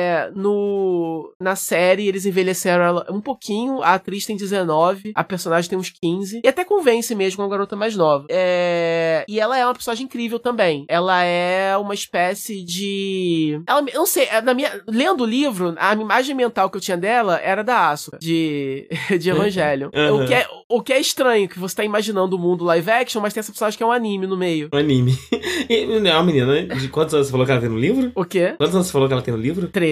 É. e ela é. mais velha. Não, mais ou menos a é. idade da Asuka mesmo, né? Não, mas é, é, mais pela personalidade, porque ela é uma espécie uhum. assim, ela, fa ela, faz uma vibe assim, é, é, é de tsundere, ninfeta, que, que pra mãe, né? Porque a, a, a, a mãe, né, é, é uma personagem super assim, conservadora, uma madame da alta sociedade e tal. Então ela em casa ela veste os vestidinhos e não sei o que, é ultra mimada e não sei o que. Só que na rua ela é uma peste, filha da puta, que bebe, uhum. droga, faz merda. E ela começa, e aí ela tem um relacionamento muito louco com a Camille, que é a Amy Adams, né? Porque ela, porque a Amy Adams começa a. É, ela não tem nenhum. Ela nem conhecia essa irmã, na verdade, né? É, direito, ela não tem relacionamento nenhum com ela, e ela começa a resgatar um pouco com a irmã o relacionamento perdido que ela teve com a outra irmã, né? Que, que faleceu. Só que essa nova irmã não é a mesma irmã da, da, da outra vez. Essa irmã é uma peste, uhum. né? É, é, é, é, uma, é, uma, é uma personalidade. É, mas só que, só que ela se compadece porque ela vê que no final das contas ela é também uma vítima da mãe, só que uh, nela o efeito está sendo outro, né? Ao invés dela ser, sei lá, dela viver, sei lá, oprimida, como a Camille viveu, ela tá deixando, ela tá liberando isso de outras formas, né? E, enfim, acaba sendo uma dinâmica. Essas três mulheres, né, que estão no centro da narrativa, né? A mãe e essas duas filhas, acaba sendo uma dinâmica interessante. Quer dizer, a, a não é o conceito mais novo do mundo, né? Essa coisa da, da de uma personagem tento tento tem que ter uma mãe complicada, que é uma madame, ricaça, conservadora, que é muito controladora, e a filha que ela nunca conseguiu controlar direito, e por causa disso as duas brigam, né? Não, não é a dinâmica mais nova do mundo, isso existe em várias séries e filmes e tal, mas nesse, nesse livro, por causa dos acontecimentos, e por causa do contexto, e por causa da, da, da, da trajetória pessoal da própria Camille, acaba sendo novo, entendeu? E, e a forma, assim, a forma sem hipocrisia com que a autora lida, assim, até com sexualidade feminina, ela, ela lida isso de uma forma, assim, sem tabu, entendeu? Então, eu acho isso bem interessante. Inclusive, isso até foi um pouco amenizado na série, né? Porque, por exemplo, só um, só um adianto, né? Por exemplo, na, na a, a Camila, ela teve as suas primeiras experiências sexuais que ela conta, né? Relembrando, não foram experiências muito saudáveis. Ela foi muito jovem e foi de formas não muito aconselháveis ou saudáveis. E isso é narrado de forma muito, muito gráfica no livro, mas não é de uma forma que seja. É, não, é, não é um exploitation, não é nada, não é romantizado de forma alguma. Uhum. Ela, ela, ela, só lida com a sexualidade feminina pré-adolescente de forma realista, né? Como é, uhum. você vê a sexualidade dos meninos é muito abordada de forma realista, das meninas quase nunca. Então, nesse caso, né, por exemplo, a irmã dela tem só 13 anos, mas ela já tá, já, já é sexualmente ativa, né? E isso existe, isso acontece, isso não tem que ser, né? A mídia não tem que fugir disso também. É, e na série isso é até um pouco amenizado, né? Porque o que acontece com a Camille quando ela é jovem é, é, é sugerido só, é mencionado e muito sugerido, e, e a irmã dela, obviamente, é envelhecida, né? Um pouco, para poder talvez não gerar tanto, tanta polêmica, tanto, assim, tanto né? Problema. É, uhum. eles arrumam uma atriz que é maior de idade e, e envelhecem a personagem uns dois anos para poder ficar, porque 15 anos já é, uma, já é uma idade mais aceitável, assim, pra, na cabeça das pessoas, né? Você vê uma criança bebendo, se drogando e, e sendo sexualmente ativa com 13 anos de idade, é uma coisa que a galera tem um pouco, talvez, de, de tabu. Mas é isso, amor. Existe, existe e, e, e a, a, história não, não incentiva nem romantiza isso. Ela só mostra o que acontece, né? Então isso eu acho interessante. E só um comentário também é, é, curioso é que a garota que faz a versão jovem da Amy Adams nos flashbacks é a menina que faz a Beverly de A Coisa. E, hum. e o engraçado é o seguinte: quando começar, quando eles começaram a, a, a supor quem seria, quem seriam os atores que seriam as crianças de A Coisa depois de adultos, já no segundo filme, é, todo mundo falou que pra ser a Beverly seria perfeito ou a Jessica Chastain ou a Amy Adams. Uma das duas. Uhum. Aí o engraçado que em A Coisa vai ser a Jessica Chastain, que vai ser ela velha. Uhum, e, mas aqui... e aqui a Amy Adams. Quer dizer, essa garota velha tá, foi as duas e agora vamos ver quando ela ficar adulta de verdade, com qual das duas com ela vai que... se parecer mais. Vai façam... com das duas. É, façam suas apostas, né? Agora, deve ser muito lison... É, né? Deve ser muito assim, é, é, lisonjeador? Ou lisonjeiro? Como é que fala essa palavra? Eu não faço a mínima ideia. Deve ser muito bom para essa menina saber, né, que ela, ela é linda e, e, e, depois de adulta só arrumam atrizes lindas pra ela continuar sendo, quer dizer. Isso que eu chamo de privilégio uhum. branco. é, mas bom. é isso, gente. Um tiro muito bom. Leiam o livro, ou assistam a série, ou os dois, ou um dos dois, tanto faz. São a, ambas as, as, as, formas de você consumir essa história são, são válidas e ótimas e, e, muito boas. É, eu devo, eu devo assistir mais pra frente, né? Eu vou. Eu, vou eu falei que são atraso. ótimas e muito boas, né? Pra você ver. Como, eu, a minha oratória hoje tá péssima. Eu tô all over the place. eu devo assistir depois, né? Como não vai ter mais temporada nem nada, vai ser só essa. É, eu devo o eu devo assistir assim que eu acabar de botar as coisas em dia, que eu tô atrasadíssimo. Uhum. Vocês vão. Mais pra frente eu vou falar, vocês vão ver que eu, que eu vi muita série. Uhum. E aí tá só um atraso, né? Deixou Netflix comandar minha vida, foi isso que aconteceu. É, as séries de Netflix é que você vai deixando pra lá e não vê nunca. É, não, mas não só isso, né? Começou a sair umas, umas coisas legais. Uhum. Aí eu assisti, teve Maniac, teve The Dragon Prince e teve o Iron Fist, que eu vi também já. Eu ia ver Maniac, cara. Até pra comentar aqui também, mas eu acabei me perdendo com uma outra série que eu tô vendo, que, no, que eu vou falar no próximo Nerd. Aí acabou que deu. Bem, já que você ia falar de Maniac, eu falo de Maniac. É, fala, é, eu já tô introduzindo mesmo, fala aí. É.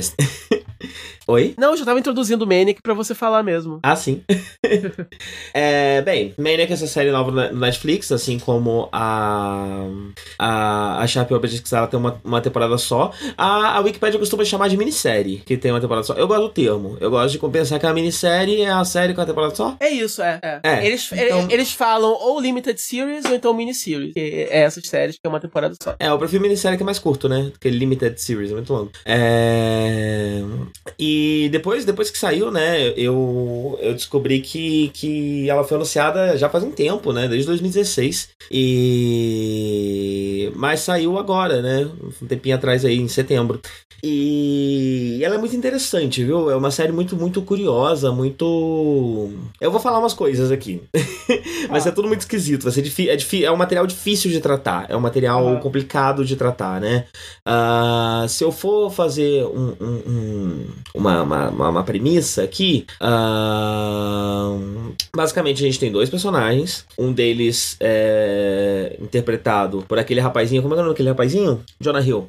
Sim. Um deles interpretado pelo, pelo Jonah Hill e a, e a, e a moça interpretada, interpretada pela Emma Stone. É, que coisas acontecem ali na vida deles que fazem com que eles vão parar num, num, num, num teste farmacêutico. Eles viram, eles viram é, subjects, né? Eu não lembro isso em português. De um teste, de um teste farmacêutico de uma nova droga, né? Que está sendo feita.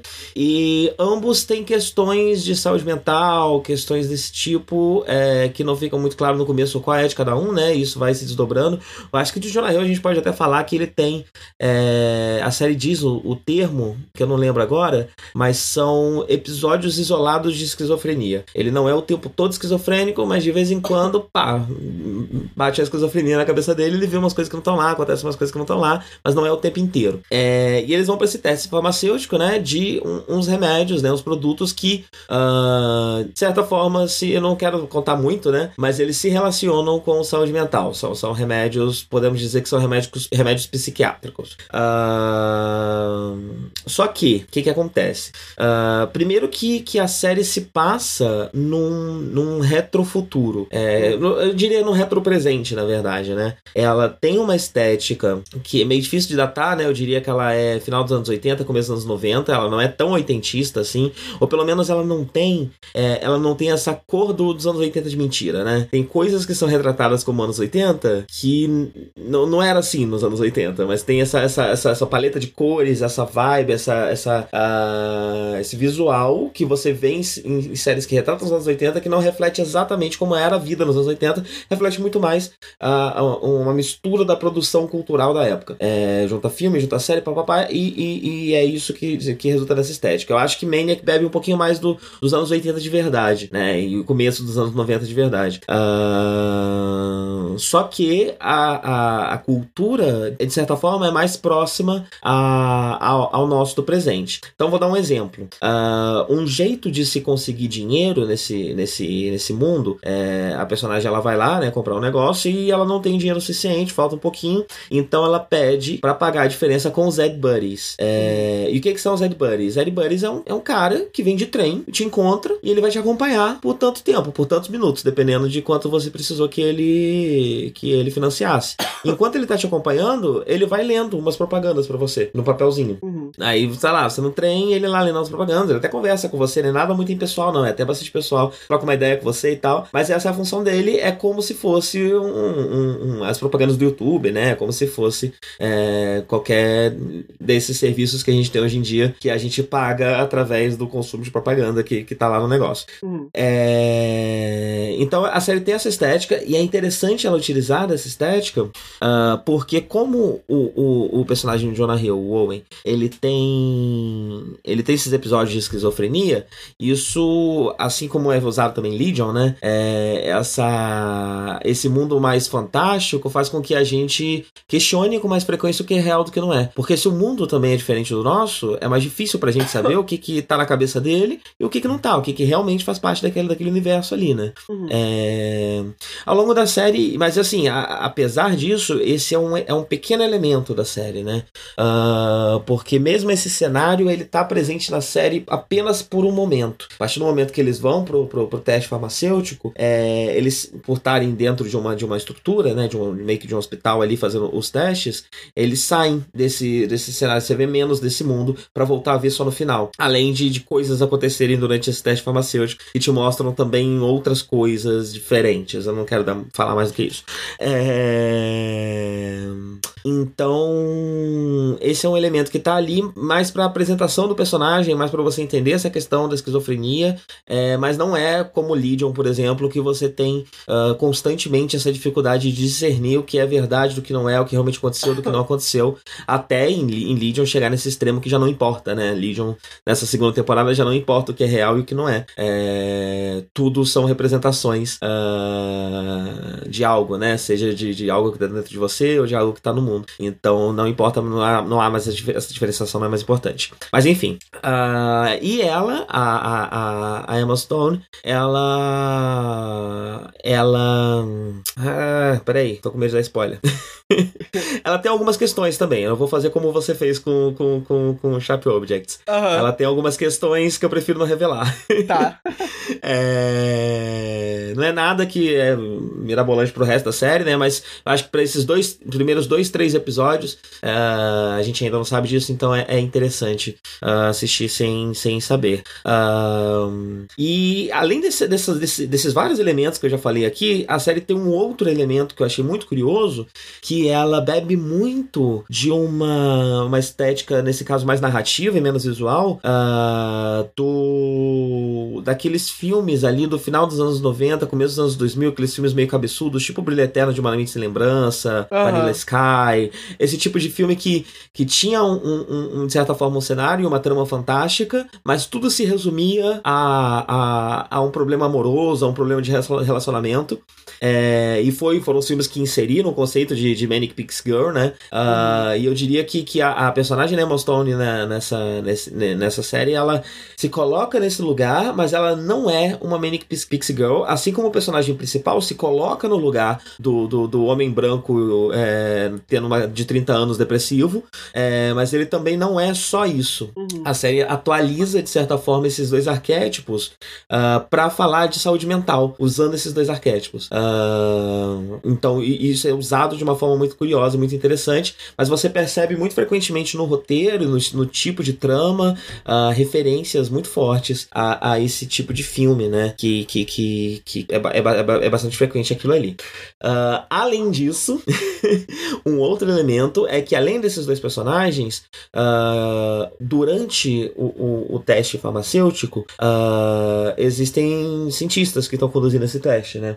E esses cientistas também são, são, são espécies de, de, um, de, um, de um, um, um segundo núcleo de protagonistas, de certa forma, né? Já os cientistas não. Os cientistas eles ganham espaço suficiente é, para trabalhar bastante uh, esse. Como é que eu posso colocar? É, é uma humanização do do, do, do, do, do, do, do médico, né? Do tratador, do terapeuta, uh, no sentido de tipo, o que faz de uma pessoa capaz de conseguir ajudar a outra, curar a outra de uma questão mental? É, se no fim das contas, né, talvez poucas pessoas estejam livres é, de, de alguma patologia, né? De alguma coisa uh, que, que a coloque uh, dentro de algum espectro, enfim, né? É, seja depressão, seja o que for, estresse, uh, etc. Então esses personagens eles ganham muito, muito, muito, muito espaço num segundo momento e é por isso que eu não vou falar muito deles. Eu só vou falar que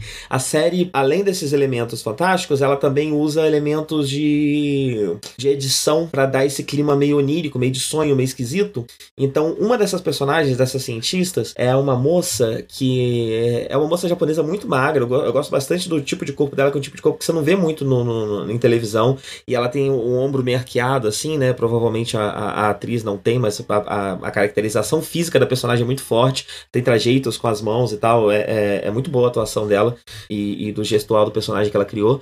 E ela fuma o tempo inteiro. Ela está o tempo inteiro com o cigarro na mão. E o que acontece é que esse cigarro muitas vezes aparece e desaparece de uma cena para outra, como se fosse um erro de continuidade. Uh, e é uma das coisas que, que, que somam para esse clima estranho, onírico da série, né? É... Uhum. E a série tem como. É interessante que, que, que, que eu, eu, eu fiz um paralelo da, da, da, da de, de Maniac com umas coisas que eu tô aprendendo na faculdade que eu tô vendo em Literários 2, é, que fala sobre, sobre, sobre prosa, né? Sobre romance. E, e um dos textos que, que, que, a, que a professora passou se chamou O Narrador, uh, do Walter Benjamin, tenho quase certeza que é esse o nome. É, e ele fala sobre uma cisão que aconteceu é, depois da Primeira Guerra Mundial na forma como a gente encara a, a memória. A memória ele coloca a memória como algo de um mundo antes da Primeira Guerra, que a Primeira Guerra foi tão forte, tão terrível, é, que as pessoas voltaram de lá sem coisas para contar. As pessoas voltaram de lá tão traumatizadas, né? E ele usa essa imagem da guerra de trincheiras, você,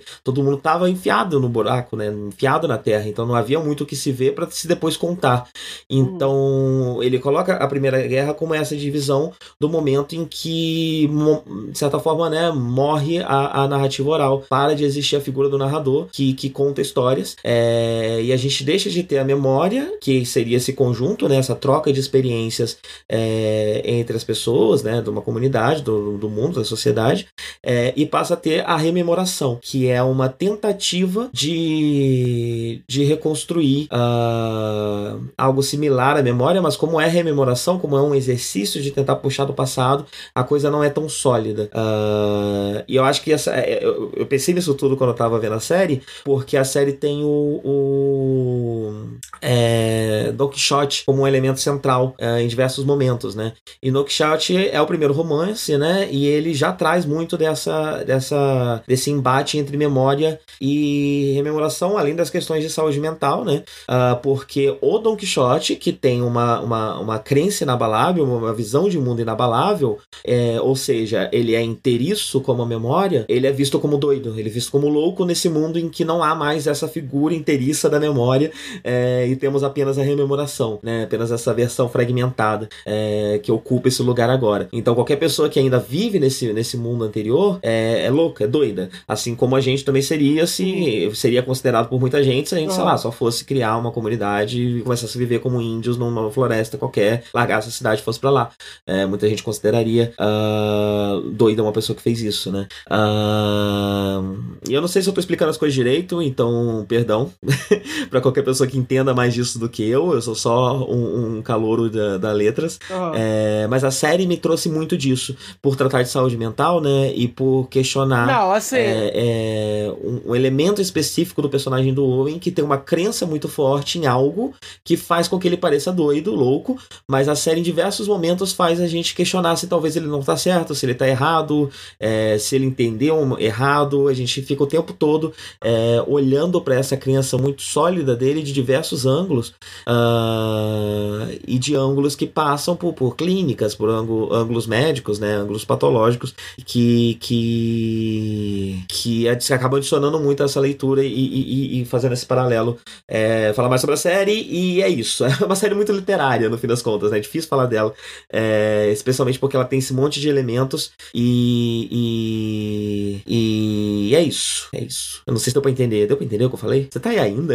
Aí eu descobri agora que o live de né, tava falando e eu não tava ouvindo enquanto eu fazia todo esse range. Yeah. Mas você, pelo, pelo que você disse, você, você não tentou falar nada. O que, que você tentou falar? Não, não, eu tá, ficou eu, na gravação, né? É, não, e eu, eu, também não interrompi você, nem, nem, nem, tentei dar minha opinião, não. Deixei você falar, só fiquei, só fiquei falando, aham, aham, aham. E agora, no final, quando você perguntou se eu não sabia se alguém tinha entendido alguma coisa e tal, eu falei que sim, foi um review intenso. É. foi, foi intenso, foi único, one of a kind, é, mas deu vontade de ver a série, é o que importa, né? Porque eu acho que é isso, né? Se, se, se, se, a gente tá falando de uma obra que é muito louca e você não pode fazer uma obra que não é muito normal nem muito linear. E você não pode fazer uma resenha que é muito normal, muito linear. Você tem que pelo menos gerar no que você tá falando curiosidade de assistir o negócio, entendeu? Então você pode falar de forma confusa, desde que gere, desde que passe o clima do negócio. Eu acho, que, você, eu acho, eu acho que É, você é bem conseguiu. esse clima mesmo. É, então. Eu acho que você passou o clima que deve ser o da série. E eu já tava afim de ver e fiquei com mais vontade de ver. Tipo assim, ficou um pouquinho mais urgente do que tava antes. Então eu acho que missão cumprida. Sim, eu, eu recomendo demais. E assim, essa leitura que eu fiz foi uma leitura por cima, né? Eu tenho a impressão que ela tem esse, é, esse valor muito grande de que se você rever e se você inclusive procurar materiais que estão ali, né? Então, por exemplo, é, eu, eu- se eu pegar o Don Quixote ler, eu fiquei com. A série me deu vontade de ler o Don Quixote, porque eu fiquei com essa impressão que se eu ler o livro, eu vou também pegar vários paralelos entre, entre os dois, né? É, e provavelmente se eu ler materiais acadêmicos, análises acadêmicas sobre o Don Quixote, também vai me trazer mais insights interessantes sobre a série. É, então, uma série muito, muito, muito rica e muito interessante. E eu acho legal também que ela consegue fazer isso tudo sem ela ser. Ela não é cabeçuda de chata, ela é engraçada em muitos momentos, né? Ela chega a ser leve em diversos momentos, ela é uma comédia ainda, né? Eu esqueci de falar isso. Essa série é primeiramente uma comédia. Por incrível E- que pareça, né? De- depois, é, pois é. depois disso tudo, você vem me dizer que é uma comédia. Ah, entendi. Pois é, pois é.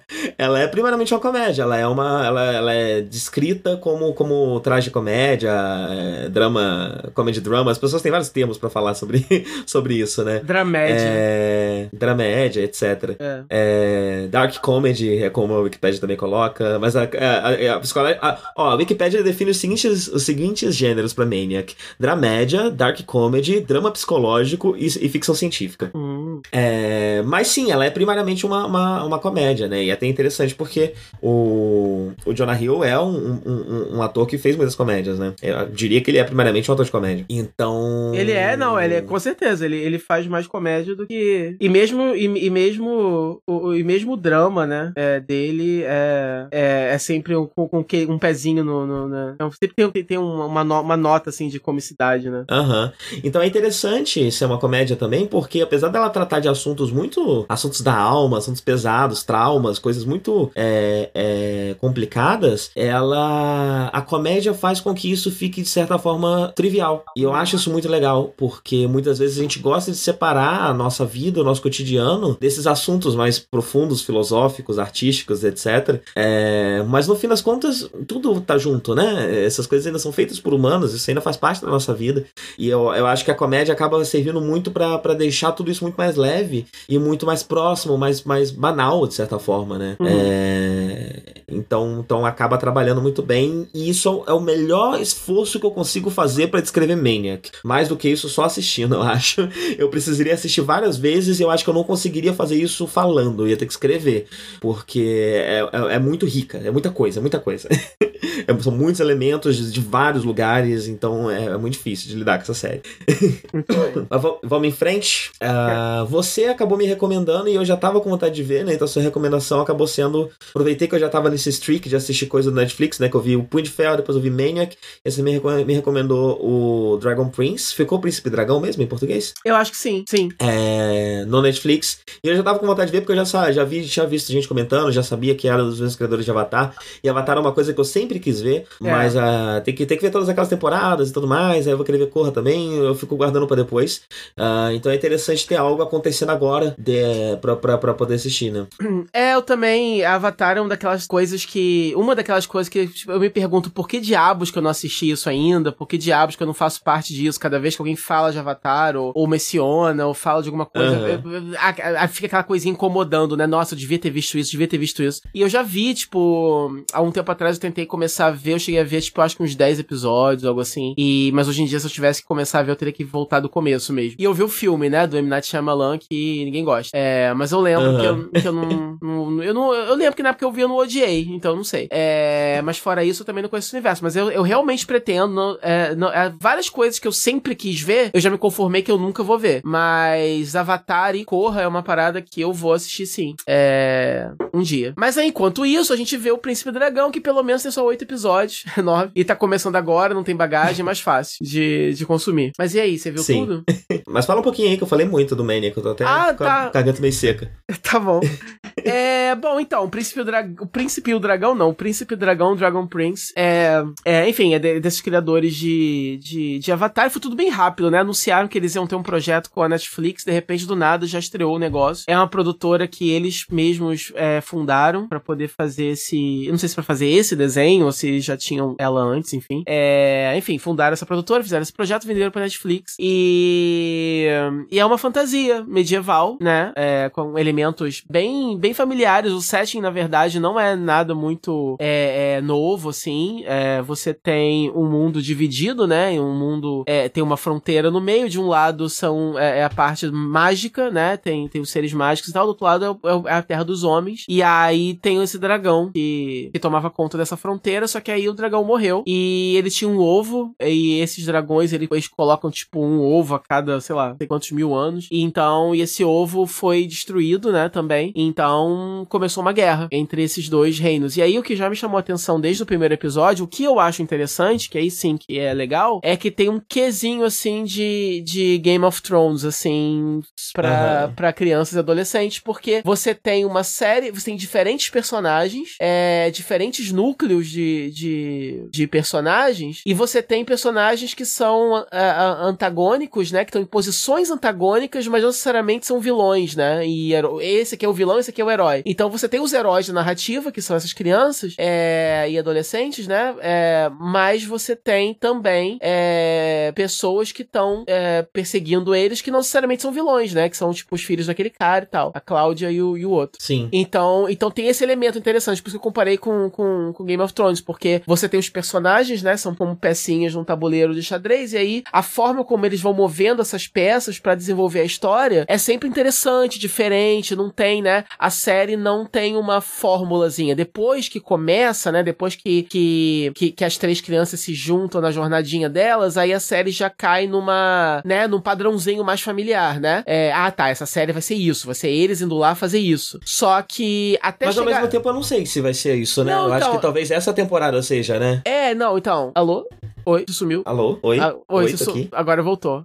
Não, é isso que eu ia falar. Tipo assim, é, demora um pouquinho para chegar nesse ponto. E aí, quando chega, também, como você falou, provavelmente e, e a, no final dessa temporada já meio que já, que já vai quebrar de novo, né? Então, tanto que eles nomeiam a temporada da mesma forma que Avatar. Avatar também, cada, cada temporada é o livro de alguma coisa, né? É, uhum. E aí, essa, é, isso faz a mesma coisa. Em Dragon Prince, no primeiro, a primeira temporada também tem um subtítulo que é Book of, sei lá o quê. É, é, então provavelmente é o da Lua, né? Cada um deles vai ser um dos elementos da magia, eu acho. Isso, assim como a Avatar. Acho que a gente, a, gente, é, a gente pode supor que teremos aí seis temporadas, provavelmente, né? Se tiver a Dark. É, se, se eu não sei se foi renovado ainda, Netflix é uma, uma bosta, né? Eles demoram muito, deixam a gente no suspense até anunciar. Já foi confirmada já, já foi confirmada. Ah, já, já, graças a Deus. Já. Inclusive, vocês têm um videogame, você sabe disso também, né? Sendo produzido. Foi em conjunto, né? É um, é um projeto multimídia Sim. que eles fizeram, né? Sim. Sim, é o videogame que estão falando que não é um companion piece, não é para ser um, ah, um suporte pra série, não. É um... E faz muito sentido, porque eu achei esse mundo muito rico, né? Ele é um mundo muito colorido, muito cheio de elementos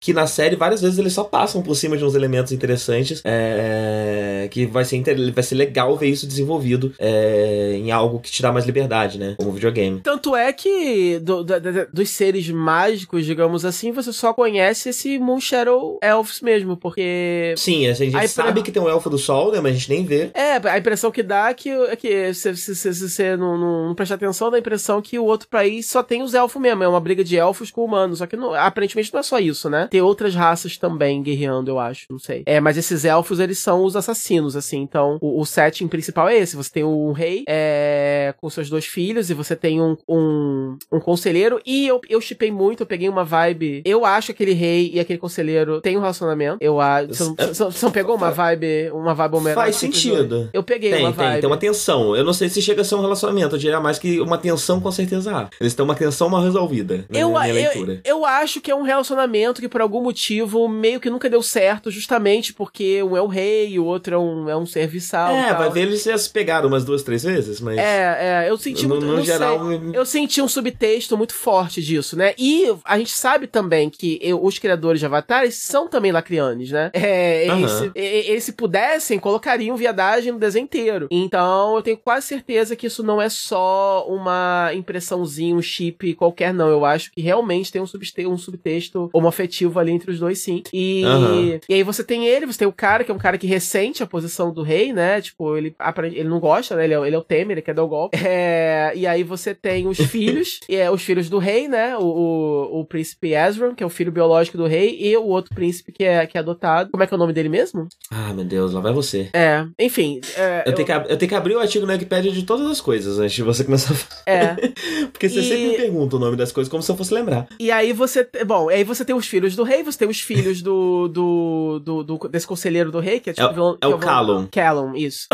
e aí você tem a Cláudia e o. E o interessante que eu achei, eu gostei muito da personagem da Cláudia, porque ela é uma personagem que é introduzida como é, uma. é- Ela é, ela é uma usuária de magia, né? Ela é uma trevozinha. Ela é meio bookworm também, né? Ela tá sempre lendo e tal. É bem estudiosa, mas ela é introduzida meio como uma cabeça de vento, assim. Só que ela é interessante porque ela é uma cabeça de vento que é competente, né? Ela, Sim, é, ela, sim. é- ela é uma junção de diferentes é, arquétipos que geralmente não vêm juntos num personagem só. Então, ela é uma cabecinha de vento. Quer dizer, é- é- ela é a garota que o garotinho gosta, então nesse sentido ela é, né? Tipo, a paixãozinha a platônica do, do, do, do Callum. Ela é a cabecinha de vento, meio Luna Lovegood, né? É, o que a Luna era em Harry Potter, mais ou menos. Não tão extremo, obviamente, mas só um pouquinho. É, mas ao mesmo tempo, ela é uma feiticeira super competente, super badass, e que é colocada numa posição antagônica, porque ela e o irmão ainda não perceberam que o pai deles, né, tem propósitos escusos, é um filho da puta, e estão perseguindo os protagonistas, querendo atrapalhar a jornada deles, porque ainda não sabem, não entenderam o que tá acontecendo, né? Então é por isso que eu falei, às vezes eles funcionam como vilões, mas eles não são vilões. Então. Sim. Aí tem o irmão dela também, obviamente, que o cara lá do. Eu acho que ele é. Eu não entendi muito bem o que ele é nesse reino, mas eu acho que ele é, tipo, capitão do exército, algo assim. Ou... Ele, é, olha, eu não sei se ele chega a ser capitão, mas eu acho que ele tem, uma, tem um posto ali, né? Ele é um, ele é um militar de, de certo posto É, dentro porque. do, daquele Pô, mundo. É, porque o pai dá uma missão, né, pra ele, ele, ele aparece treinando o, o Callum, quer dizer, ele é um guerreiro ali do reino importante, a patente dele aparentemente é alta. Mas eu achei ela mais interessante que ele por causa disso, porque eu acho que ela reúne vários elementos diferentes que você não vê geralmente num Sim. personagem só. E, e a voz dela é maravilhosa, né? É uma voz que você não costuma ver em dublagem, né? Você não costuma ver nem É. essa voz rouca. É, uma voz verdade. feminina rouca não é uma coisa comum de você ver. É verdade, tem- tem uma, tem uma casualidade, assim, né? Que não é, não é muito sobreatuado, né? É. Sim, sim, é ótimo. É. E aí, dos protagonistas, você tem os dois príncipes e você tem essa. é, você tem essa raça chamada Moon Shadow Elves, que são elfos da lua, né? Que eles são assassinos, né? Stealth, ninjas, assim, né? Então eles, eles conseguem ficar praticamente invisíveis com, é, na luz da lua. Eles têm habilidades. Na, na real, uma coisa que, que, que ficou bem. que eu acho que, que dá pra gente dizer é que a gente viu os Elfos da Lua assassinos, mas que eles são uma sociedade muito mais complexa do que isso, né? A série sempre vai Ah. entender que tem muito mais coisa. É, talvez tenha outras. E outros eu planos, imagino né? que quando a gente de fato ver as terras dos elfos da lua, a gente vai aprender muito mais sobre aquela sociedade, como a gente já aprendeu da sociedade dos humanos nessa primeira temporada, né? É, faz sentido. Aí eles são basicamente elfos normais, como a gente conhece, mas eles têm chifres, né? E cabelo branco e tal. E aí. Os tem chifres essa- muito da hora. Os chifres É. parecem os chifres dos dragões, da forma humana dos dragões de Warcraft. Tanto que no início até achei que talvez eles fossem dragões. Eu também a forma achei humana isso. que eles falam, né? Que os elfos e os dragões estão juntos, né? Eu achei que eles eram formas humanas do- dos dragões. É, eu também. Quando eu vi o piloto, eu achei que ela fosse uma, uma dragoa. Uma dragã. Uma dragão fêmea. Dragona. Uma dragona. Dragona. É dragona mesmo? Eu não sei. Eu gosto de dragão. Mas seria o meu palpite. Eu volto pro dragão. É desconfortável de falar, mas eu acho que faz sentido. E, e aí ela também é, é, é uma das, das protagonistas. Só que ah, você falou da voz da Cláudia, eu não gostei da voz dela, porque é claramente. É porque é, eles dão um sotaque é, escocês, eu acho, né? O irlandês, sei lá, pra esses elfos. Só que é claramente uma, um ator que não é, eu acho. Ele tá, ele tá forçando. Ela tá forçando aquele sotaque, eu acho. Porque é muito forçado. É muito- eu Não não sei. sei. É forçadinho sei. mesmo, é forçadinho mesmo. É meio forçadinho. Não gostei muito, não, mas é isso, né? A personagem é boa. É... E é isso. A única coisa. Você quer alguma, alguma coisa que você queira acrescentar com relação aos personagens? Sim, é, além desses personagens principais, né? A gente tem é, um, um, elenco estendido, tipo a tia, a tia, a tia surda deles, que é ótima. É... Ah, nossa, sim. É, nossa, é muito legal isso, né? Porque, como eu falei, a série vai surpreendendo você com, com settings e, e situações que você não espera encontrar. E personagens também não. Aí você tem essa essa essa soldado também, né? Do, do, do, do, do é uma comandante, né? Ela sim tem uma patente alta. Ela, ela é general, ela é general. General, isso. E ela também é super berez e ela é, é, é, é surda muda, né? Então ela fala com sinais e eu acho muito legal ver isso, não só pela representatividade em si, mas pelo desafio que deve se animar, né? Porque você tá. Quer Sim. dizer, é, você, é, ela, ela, não precisava ser assim. Inclusive, é, é, até mais barato ela não ser assim, porque você tem que ficar animando a mão dela e tal. E eu acho legal, porque, quer dizer, eles realmente estão dando uma importância para essa coisa da representatividade, porque o mais. O, não, o, e é uma dificuldade de roteiro também, né? Porque ela é seguida por esse cara que traduz as coisas que ela tá falando. Sim, sim. É, mas. E, e, acaba também virando um recurso, né? Porque a série tem momentos em que ela fala com ele e a gente não sabe o que eles falaram. É verdade, é verdade. E, e isso é muito interessante, porque é num momento mais dramático, assim, meio que uma despedida, né? ela, ela fala com ele e a gente não sabe o que ela disse, né? E isso pode ser usado em outros momentos também de, de forma bastante interessante. É, eu amei essa, eu amei essa personagem. Eu acho muito legal que, que eles coloquem, né, alguém com essa é, limitação física, mas mostrando numa posição de poder alta, eu acho bem legal. E eu gosto muito de ver esse tipo de diversidade no mundo de fantasia, porque é relativamente raro, né? O mundo de fantasia, normalmente as pessoas jogam para essa ilusão de idade média que as pessoas têm, onde todo mundo era muito branco e tudo era muito cheio de pudores e, e igreja e etc, né? É, então é interessante a gente ver um, um mundo de fantasia é, que tem pessoas de, de, diversas etnias, que tem gente que tem é, pessoas surdas em posição de poder. O rei é negro, né? Importante falar. O, o, o, o, o rei principal ali do reino dos homens ali que a gente conhece, ele é negro. Isso é, isso é uma coisa que, que, que me, me chamou a atenção logo de cara, porque é, é, é, uma crítica que se faz, né? A adaptações de mundos de fantasia, em que todo mundo é branco, inclusive Game of Thrones, por exemplo. E aí a galera fica falando, ah, mimimi, porque é porque é, remete à Europa, é todo mundo branco mesmo, não sei o quê. Então eles estão mostrando que, olha, isso aqui é um mundo de fantasia, então obviamente a gente vai ter o que a gente quiser, né? As pessoas Até porque isso é bobagem, tinha negro na Europa sim, pra caramba. Não, sim, mas por exemplo, eu, eu, eu, eu não sei se teria um rei negro num país europeu. Ah, não, aí é, aí, é, aí, aí não. É.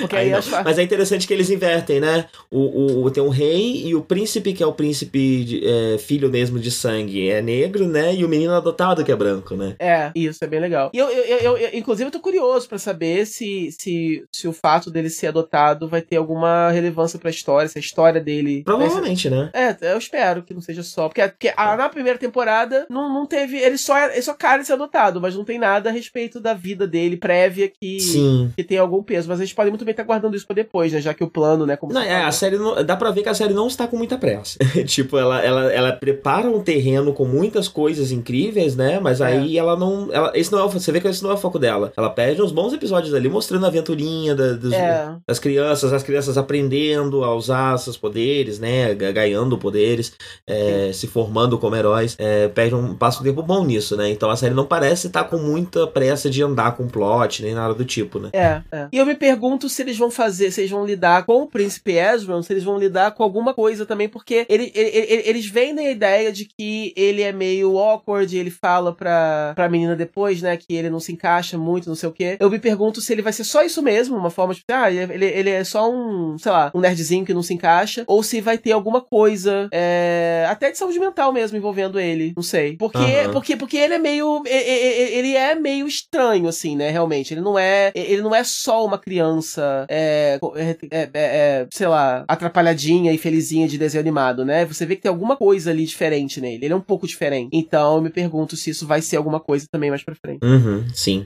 E uma coisa que a gente não comentou é, o formato da série, né? O, o, a tecnologia empregada, né? Ela não é uma série é, animada 2D, ela é uma série animada 3D. Uh, com essa, ali essa, um certo cel shading, né? É cel shading e assim, aí nesse ponto já é mais controverso, né? Algumas pessoas estão odiando, outras pessoas. Eu confesso que de cá, porque o problema dessa série, que logo que você olha para ela, é o seguinte: primeiro, é cel shading. Então, cel shading é uma parada que é muito difícil fazer ficar legal. É uma parada que distrai, que é incômodo e que é muito ruim na maioria dos desenhos, né? É, como eu já tinha falado, né? É, eu acho que o único desenho cel shading que não só não me incomodou em nada, como eu acho que era preciso que fosse daquela forma, era, é, foi Huseki no Kuni, que é aquele anime das meninas que são, são pedras, sim. né? É, não, é, enfim. E depois eu fui ver um making off e tal, fui entender como é que eles fizeram. Eles fizeram muita coisa em cima de, de animação 2D, né? Eles contrataram animadores para fazer aqui animation, né, em 2D e fizeram em cima, enfim. É por isso que os personagens eles são mais expressivos e tal. Porque o,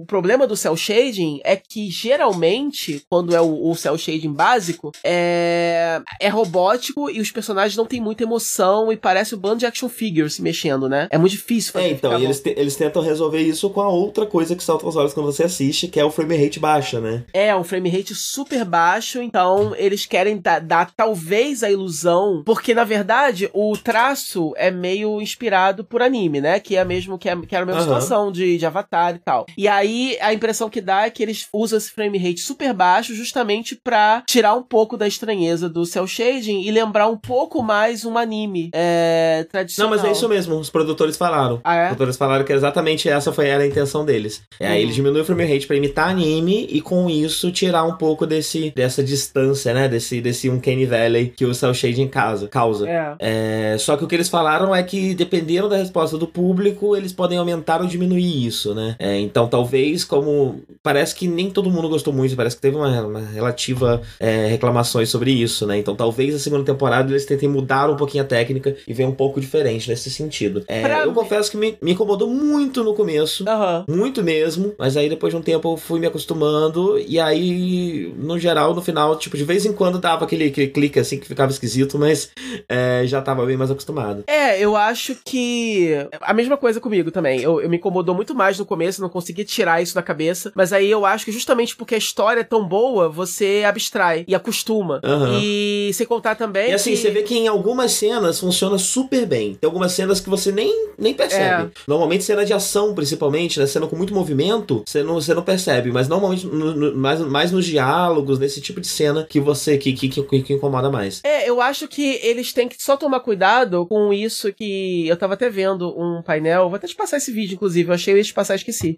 É um painel falando sobre a história da animação japonesa e tal. E eles falam sobre essa técnica que o japonês usa, chamada, que é, acho que é frame é, modulation, que eles chamam. Que é o seguinte, tipo assim, Aham. algumas cenas têm mais quadros do que outras. Tipo assim, não é, não é, um, é o, o, episódio do anime, ele não vai ter o mesmo número, né, de, de, de, de frames sempre. Aham, constante. Né? É, então, então o, o, o, o que eu acho ali é o seguinte, eles só precisam saber escolher melhor isso. É, em quais cenas precisa de ter mais frames do que outros pra não ficar muito estranho. No primeiro episódio, eu lembro que tem uma cena que o Ezra sai de, de, um, de um buraquinho da parede escondido, vai, rouba um pão, sei lá, na cozinha e foge, né? E parece até um stop motion, de tão truncado que é esquisito. Mas por quê? E aí eu não sei se eu vou conseguir explicar isso só aqui por áudio, mas tipo assim, é... um anime, por exemplo, ele não se mexe muito, né? Então você tá vendo aquele personagem falando, por exemplo. E aí ele pode fazer um movimento muito brusco, um vush, fazer alguma coisa e voltar, né? E aí são poucos quadros por segundo, mas é uma coisa que, que, é, que, que não incomoda tanto, né? O problema do, eu Uhum. acho, do, do Dragon Prince é que eles se mexem demais. E eles se mexem demais nesse frame rate reduzido. Então fica mais robótico do que um anime é, na verdade. Na verdade, porque um, um, um anime tradicional, em 2D, japonês, tem poucos quadros por segundo, mas eles não estão se mexendo tanto o tempo todo. Eles conseguem fazer uma modulação que, que, que enfim, eles conseguem. co- Enfim, eles conseguem distribuir melhor isso e não fica. Não, não, não é sempre que incomoda, né? E no Dragon Prince acontece isso. Eles estão sempre se mexendo muito nesse frame rate reduzido. Sim, então fica sim. essa coisa robótica esquisita.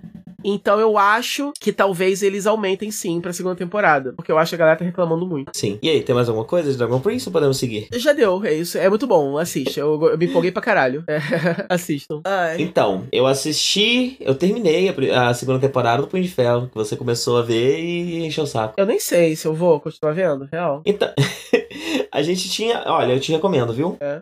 Se você virar pra mim e falar que você não vai ver, eu vou te contar o que acontece no final. E aí você vai querer ver. Não, eu não decidi ainda, mas. Então, mas Ah. quando você decidir, eu vou virar pra você, eu vou te contar o final e você vai querer ver. Então, Então então. faz um esforço aí. Eu vou ver, eu vou ver. Tá bom, eu vou ver. Caramba, eu tenho certeza que você vai querer ver se eu te contar. Tá, eu vou ver. É... no Nudge passado, ainda, então, já que você vai ver, eu não vou comentar mais profundamente, né? Mas eu só vou dizer o seguinte: no Nudge passado Ah. eu não tinha acabado de assistir ainda, né? Uhum. E eu tava comentando sobre como essa temporada tava fazendo uma transição, né? Eu não sei o quanto eu falei disso aqui agora, aqui agora no passado, então eu vou falar tudo que eu tenho pra dizer. É, essa temporada, ela é uma transição, ela, ela é uma temporada de transição do que foi a primeira temporada pro que o Punho de Ferro vai passar a ser agora. Né? O Punho de Ferro é a série com menos, menos é, personalidade das séries da Netflix. Ela, ela não traz muita coisa de nova, ela não tem um clima exatamente específico, né? Ela parece muito com o Demolidor, muito mais do que deveria. E então isso faz com que ela, ela pareça fora de lugar e mais sem sal do que as outras, né? Então o que essa temporada faz é pegar isso e caminhar desse ponto para algo muito mais interessante, muito mais bacana e muito mais, mais rico, rico e colorido, né? E com, com personalidade. É... Então a, essa temporada me fez terminar, é, é, me, terminou me, me deixando muito empolgado uh, com o que está por vir é, no, numa próxima temporada do Punho de Ferro. Uh, dito isso, eu não sei dizer se o que se o que essa temporada faz é bom ou ruim. Uhum. É, porque pra franquia com certeza é bom, né? Uhum. Pra, pra, pra, pra, pra, que está por vir no Fish é ótimo o que ela faz. É, mas enquanto temporada, ela é legal porque ela consegue fazer essa transição dessa primeira temporada que teve uma recepção muito ruim para algo muito mais interessante, é, de uma forma natural e sem muita pressa, sem ser brusco, sem retcon, sem nada do tipo, sem descaracterizações de personagens, sem nada disso. Uhum. É, só que ao mesmo tempo a temporada se resume a isso. Ela é uma temporada que existe em função do, do, do da, da, repercussão negativa da primeira temporada. Uhum. No fim das contas, ela não traz nada mais do que um, um grande concerto, né? Ela é uma temporada, ela é um, um fix, né? Ela é um, um ela é um esparadrapo, né? Ela é só um patch ali, uma coisa que colocaram pra, pra consertar essa primeira temporada. Uhum. Então, eu acho legal que é, é um jeito novo de fazer isso, interessante, até bastante elegante, né? De, de, de, de consertar uma série que tava tendo uma repercussão negativa, ao invés de você só jogar fora as coisas que não estavam dando certo, ou ignorar, fingindo que nunca teve lá, ou só mudar a personalidade dos personagens de repente, você faz uma temporada de transição do que era pro que vai ser. É... E, e, aos poucos você vai ver a temporada corrigindo todos os erros da primeira temporada. E quando eu digo todos, são todos. Pensa em qualquer crítica que você ouvir da primeira temporada, ela é corrigida, pode ter certeza. É, mas ao mesmo tempo a temporada só serve para isso. Então. E ela começa, né? Ela tem esse problema também, que como ela vai fazendo isso de forma muito natural e muito lenta, o começo dela ainda se parece muito com a primeira temporada e não instigam, instinga, inst, é, essa palavra aí muito. É... Essa palavra aí.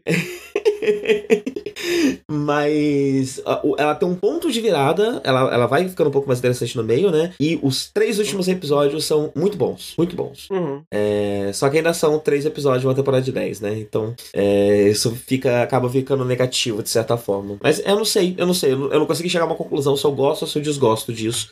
Mas eu acho um, um, um, uma nova forma, uma forma interessante de consertar séries que nasceram cagadas. É, eu me pergunto se Discovery agora, os trailers que estão saindo da segunda temporada de Discovery, uh, indicam algo parecido. Indicam que essa segunda temporada vai tentar corrigir diversos problemas da primeira temporada de Discovery. É, e talvez siga por um caminho parecido, né? Que é bom e ruim ao mesmo tempo, né? É uma temporada legal, mas ela existe só em função da outra e É. só vai ter de novo ano que vem, né? Então acaba sendo meio frustrante. É, acaba sendo É. Uma, tran- uma transição esquisita, né? Sim, mas assim, qualquer pessoa que, que, que, não, que esteja desanimado com o Punho de Ferro como live por causa da primeira temporada, ou que começou a assistir e achou que vai ser mais do mesmo, confia em mim, é bem legal o final.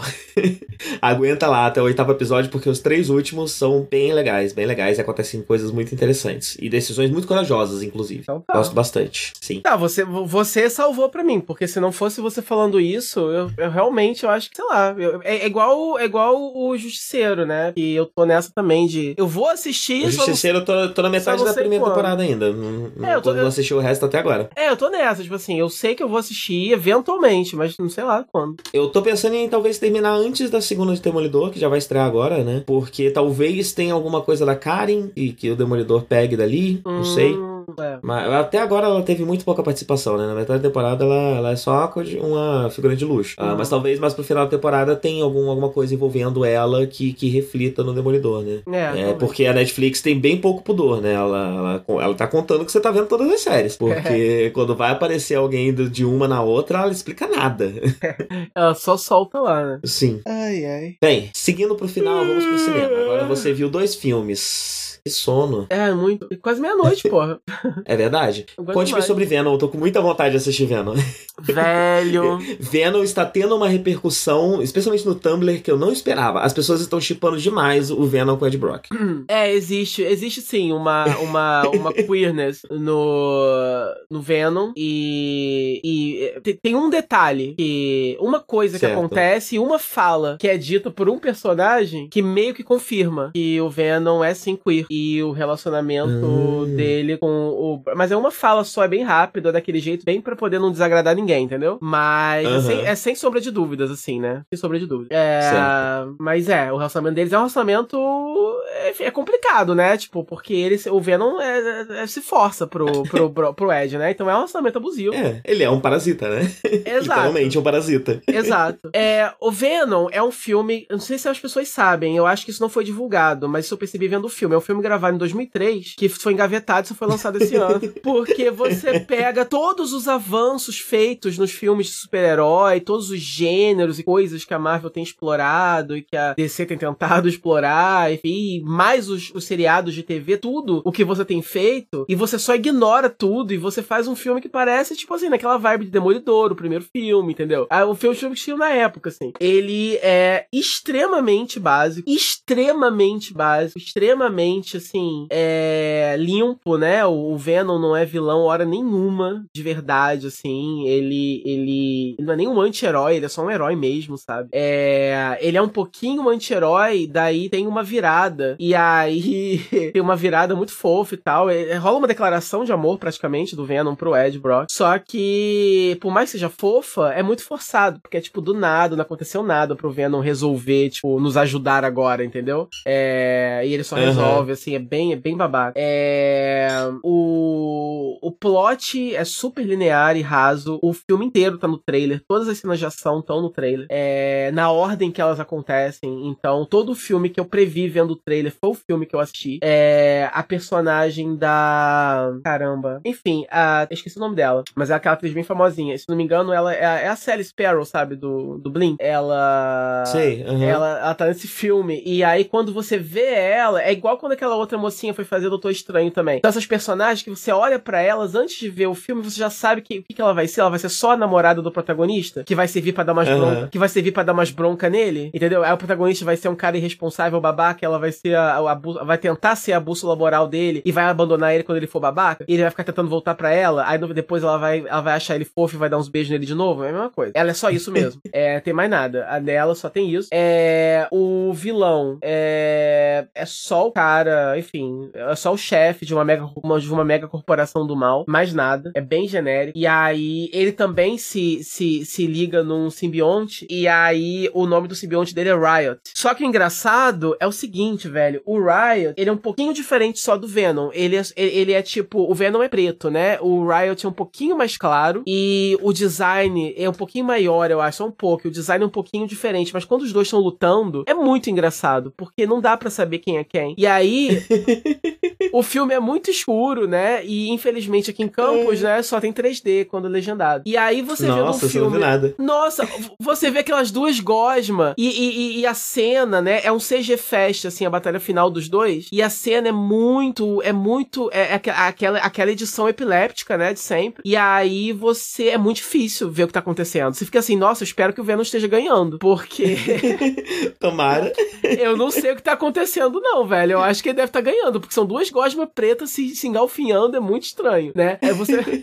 A gente reclamava do ferro retorcido de Transformers, né? E esse, nossa. Mas sabe o que é engraçado? Venom é um filme que é ruim pra caralho, mas não te ofende, né? Não é aquele ruim que você saiu ofendido. Porra, não, entendeu? Por quê? É, e eu acho que isso deve, assim, em grande parte, eu acho, a performance do, do Ed Brock lá, do, do, do- Acho que é Tom Hardy o nome dele, né? Esse é o nome dele. É, porque esse cara é um cara esquisito, Sim, né? sim, ele mesmo. é Tom só- Hardy. é, então, ele só faz personagem esquisito, né? Ele, sempre dá um ar, né? O, o Mad Max lá dele é esquisitíssimo, o, o, o Bane é, é, esquisitíssimo, é sempre esquisito. E ele faz um Ed Brock que, assim, é something else, assim, eu não sei. Ele, é, o filme é dele, o filme, ele segura o filme na escola, o cara é esquisitíssimo, entendeu? Esse uhum. Ed, ele, ele, ele, ele, é, ele é tipo um repórter de documentário, assim, ele faz denúncias e tal, mas uma vibe meio Vice, sabe? E, e, e tipo, é uma, é uma câmera, ele denuncia coisas, etc, pá. Só que ele é o pior, assim, eu, vou, eu só vou contar, né? Porque ele vai entre. O, o, obrigam ele a fazer uma reportagem nessa Life Foundation, que é a corporação do mal que tá fazendo experiências com simbiontes, né? Só que ele chega lá para entrevistar o cara e ele começa a jogar, assim, e, e, e, o patrão dele lá, o editor dele, já falou: olha só, você vai entrevistar ele, você vai fazer uma, uma vibe, vai ser uma vibe propaganda mesmo, positiva, porque o cara é muito rico e a gente não pode arcar com, né, esse cara dá dinheiro pra gente, a gente tem que fazer uma coisa boa, positiva e tal. E aí o, e aí o, e aí o Ed descobre uma, umas coisas lá erradas do cara, e aí o cara chega lá na cara dele e começa a jogar as denúncias na cara dele, né? E aí o cara, uhum. obviamente, e aí o empresário, obviamente, manda interromper a reportagem, o Ed Brock perde o emprego, começa a se fuder. Aí você pensa assim, nossa, aí o filme quer que você se compadeça por ele, só que, tipo, cara, você foi muito burro, né? O que, que você acha que ia acontecer, né? Usa uma outra forma melhor para denunciar esse cara, seja mais sutil. O que você fez não ajudou ninguém. Tudo que você fez foi fazer a sua reportagem ser engavetada, nunca ninguém vai descobrir essa porra dessa denúncia e você ainda, perde, ainda você perdeu a porra do seu emprego, quer dizer. É. Só que, no, enfim, no, o, o, filme é cheio dessas coisas, assim, que você não entende o que tá acontecendo, é cheio de conveniência, o roteiro é muito ruim. É. Mas é isso, a performance dele é fascinante, assim. Ele é muito pirado, ele é muito louco, ele é muito excêntrico, entendeu? Ele é, faz eu vi, assim. eu vi alguém comentando que ele parece estar interpretando um filme diferente. Eu tipo, o filme ele é todo greedy, não sei o quê, e ele. Não, mas como positivo isso. Ah, sim, sim. Esse, sabe, o filme, na cabeça dele, o filme é muito mais interessante do que o filme de verdade. então, mas isso que é legal, porque o, o, o que eu falei que a, a performance dele é traz de bom pro filme é o seguinte: não só o personagem é interessante, é excêntrico, é, é diferente, mas você sente que o, o ator tá assim. Ele, ele, ele, tá, ele tá de coração fazendo aquilo, entendeu? Ele realmente uhum. acha, ele realmente tá dando tudo de si naquele personagem. Ele não tá ali só pelo dinheiro, sabe? Ele não tá ali entediado. Você vê que ele tem uma integridade ali. O cara realmente tá, tá dando tudo de si pro personagem. Ele tá levando a sério e você sente, isso traduz na performance dele e salva o filme para você, entendeu? Porque você vê que uhum. é um filme, sim, feito por um comitê, é um filme é, é repleto dos piores, assim, vícios de, de, de, de filme de, de, de super-herói, né? É um filme que não aprendeu nenhuma das lições que o Kevin Feige nos ensinou, é, mas ainda assim, ele é íntegro. É, o, que, você, você vê que os atores envolvidos estão, sabe, estão ali levando o seu A-game pro trabalho, sabe? Isso salva o filme. E o Venom em si, o que acontece? Apesar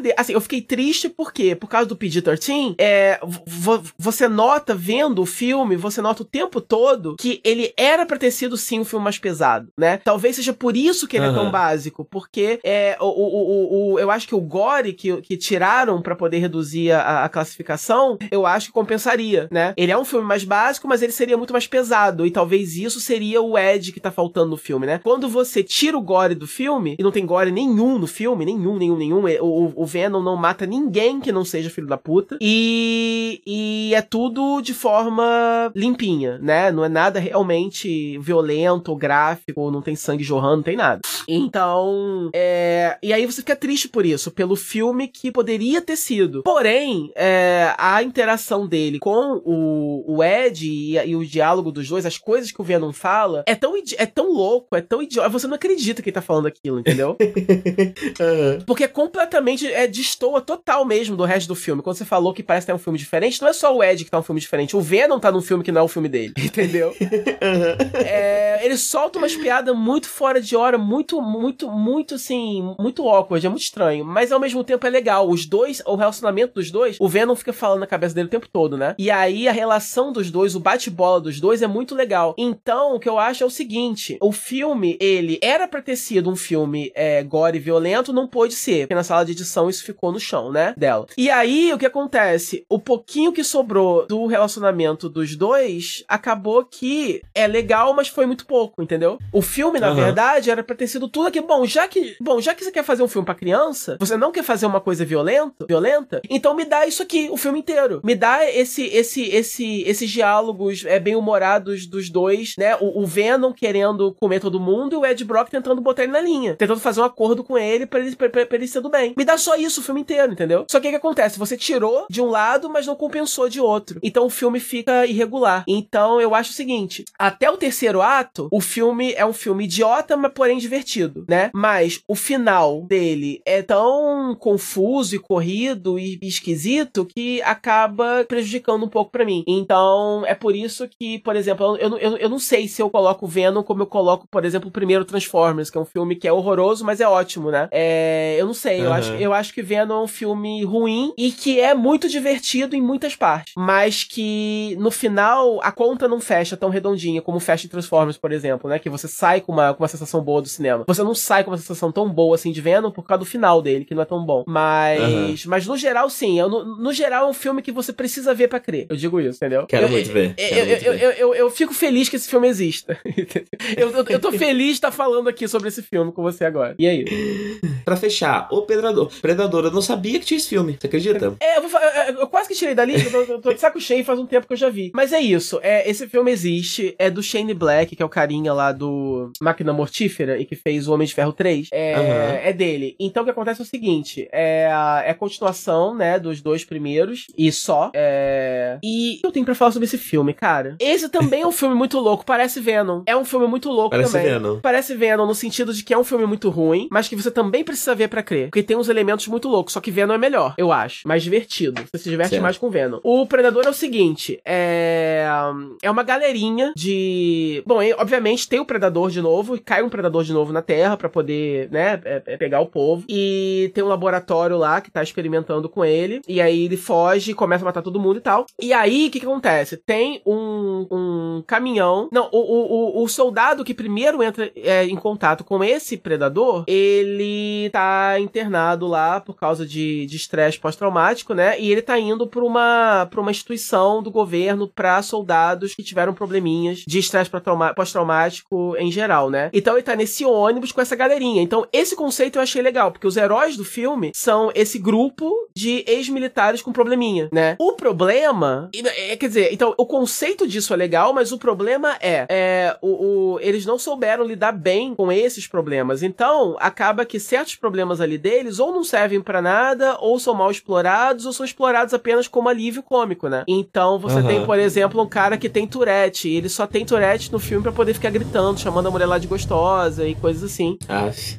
E, e, enfim, não é muito legal. Assim, a, quer dizer, eles tinham a oportunidade de colocar, né? É, de, de colocar esses problemas, de abordar esses problemas deles de forma criativa, de uma forma que você não vê, você nunca vê e, e, e, essas, essas situações sendo abordadas num filme de, de ação e pelos heróis do filme, né? Quer dizer, o, heróis que têm problemas de saúde mental diversos poderia ser um conceito muito interessante, mas infelizmente o filme não, não aprofunda nisso, né? Então é um pouco decepcionante isso. É, apesar disso, as cenas de ação são bem legais, as, as cenas com esse predador são muito maneiras. É, o filme tem uma tensão muito legal, o Shane Black é foda nisso, ele consegue é, é, é colocar. É, ele consegue filmar o predador de uma forma muito ameaçadora, muito legal.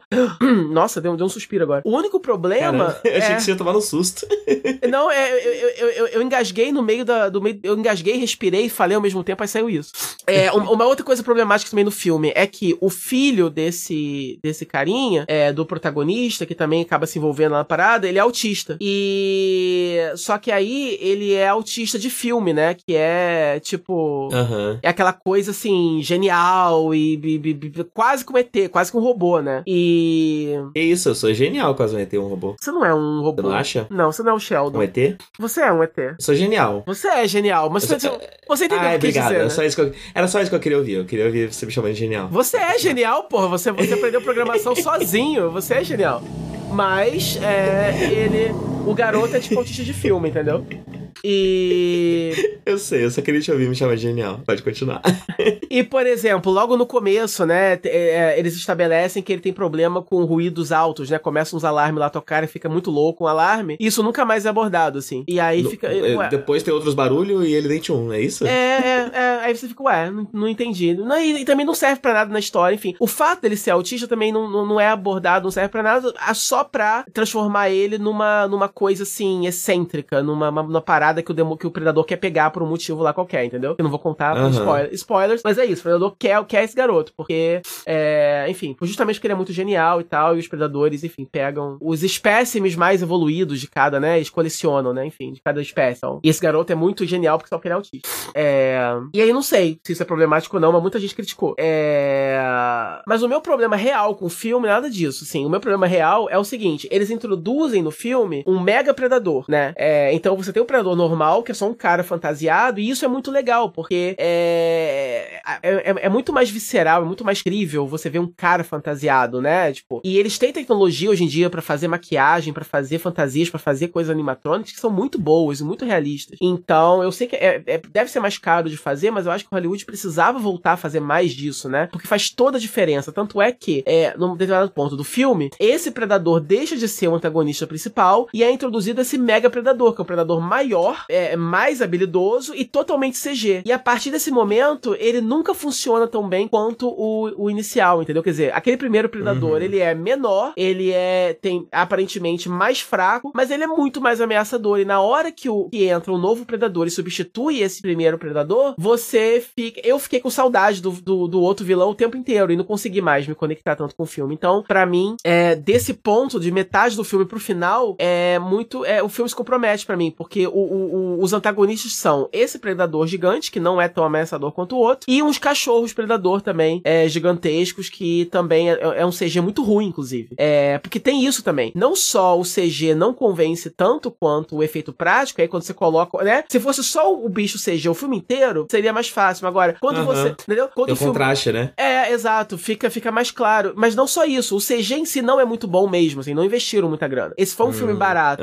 Então, pra mim, comprometeu muito toda a parte final do filme pra mim. E é isso. E aí ele termina de uma forma muito estranha, muito esquisita, que eu não vou contar aqui, mas assim, se tiver mais um filme depois desse, vai ser curioso, né? Porque Certo. é, eles introduzem um conceito novo, digamos assim, pra Hum, ser para ser abordado no futuro e é um conceito novo muito hum, meio bizarro assim. Mas é isso, é, é, é um filme também muito é, é um filme divertido, mas extremamente irregular. Fiquei um pouco decepcionado. Certo. Acabamos? Ufa, eu acho que sim, hein? Fazia tempo, que a gente- Acabamos, acabamos. fazia tá tempo, lista aqui. fazia tempo que o Nerd não era tão cansativo. É, é, foi, é que a gente gravou mais tarde que o normal, né? A gente tá acostumado a gravar mais cedo.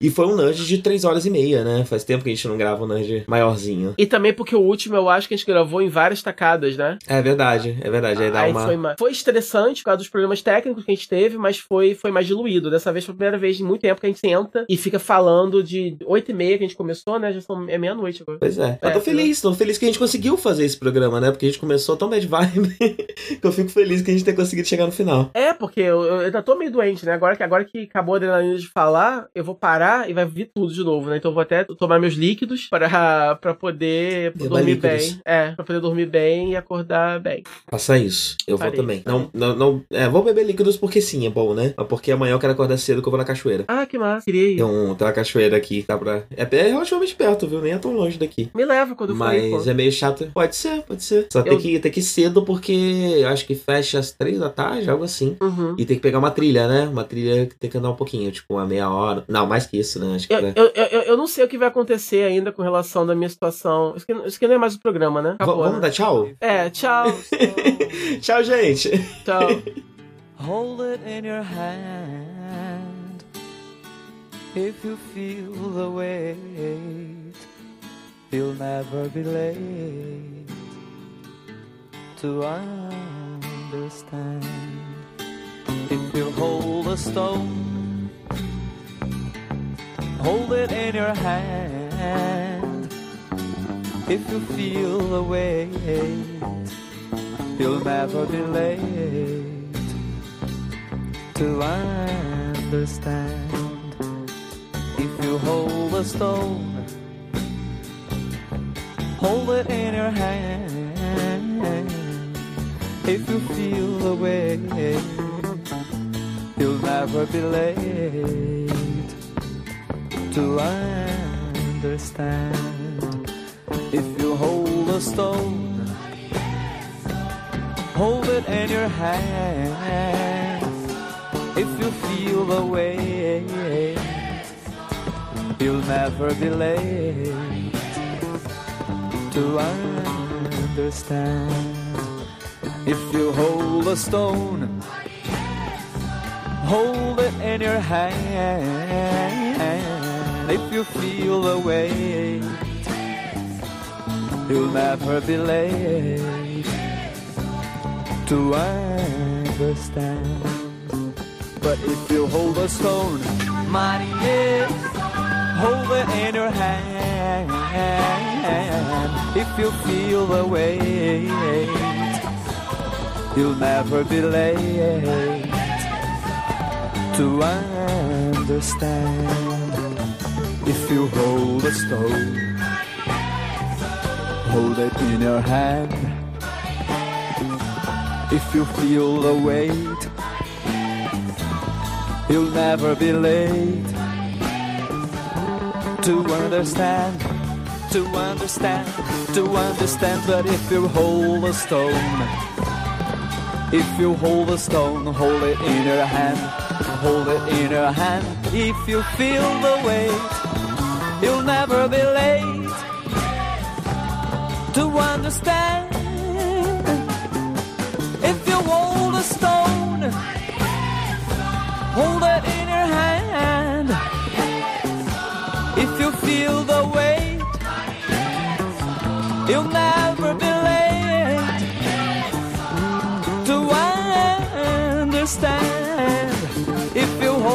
stone, hold it in her hand. If you feel the weight, marinheiro só, you'll never be late, marinheiro só, to understand. If you hold a stone, marinheiro só, hold it in her hand, marinheiro só. If you feel the weight, marinheiro só, you'll never be late, marinheiro só, to understand. Mas eu não sou daqui, eu não tenho amor. Eu sou da Bahia,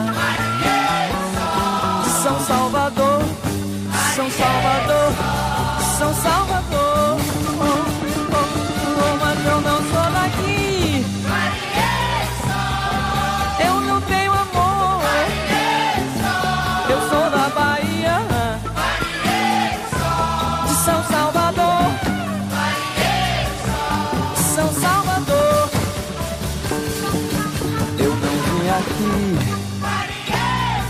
para ser feliz. Cadê meu sol dourado? E cadê as coisas do meu país? You hold a stone, hold it in your hand. If you feel the weight, you'll never be late to understand. But if you hold a stone, my little só, hold it in your hand, my little só. If you feel the weight, my little só, you'll never be late, marinheiro só.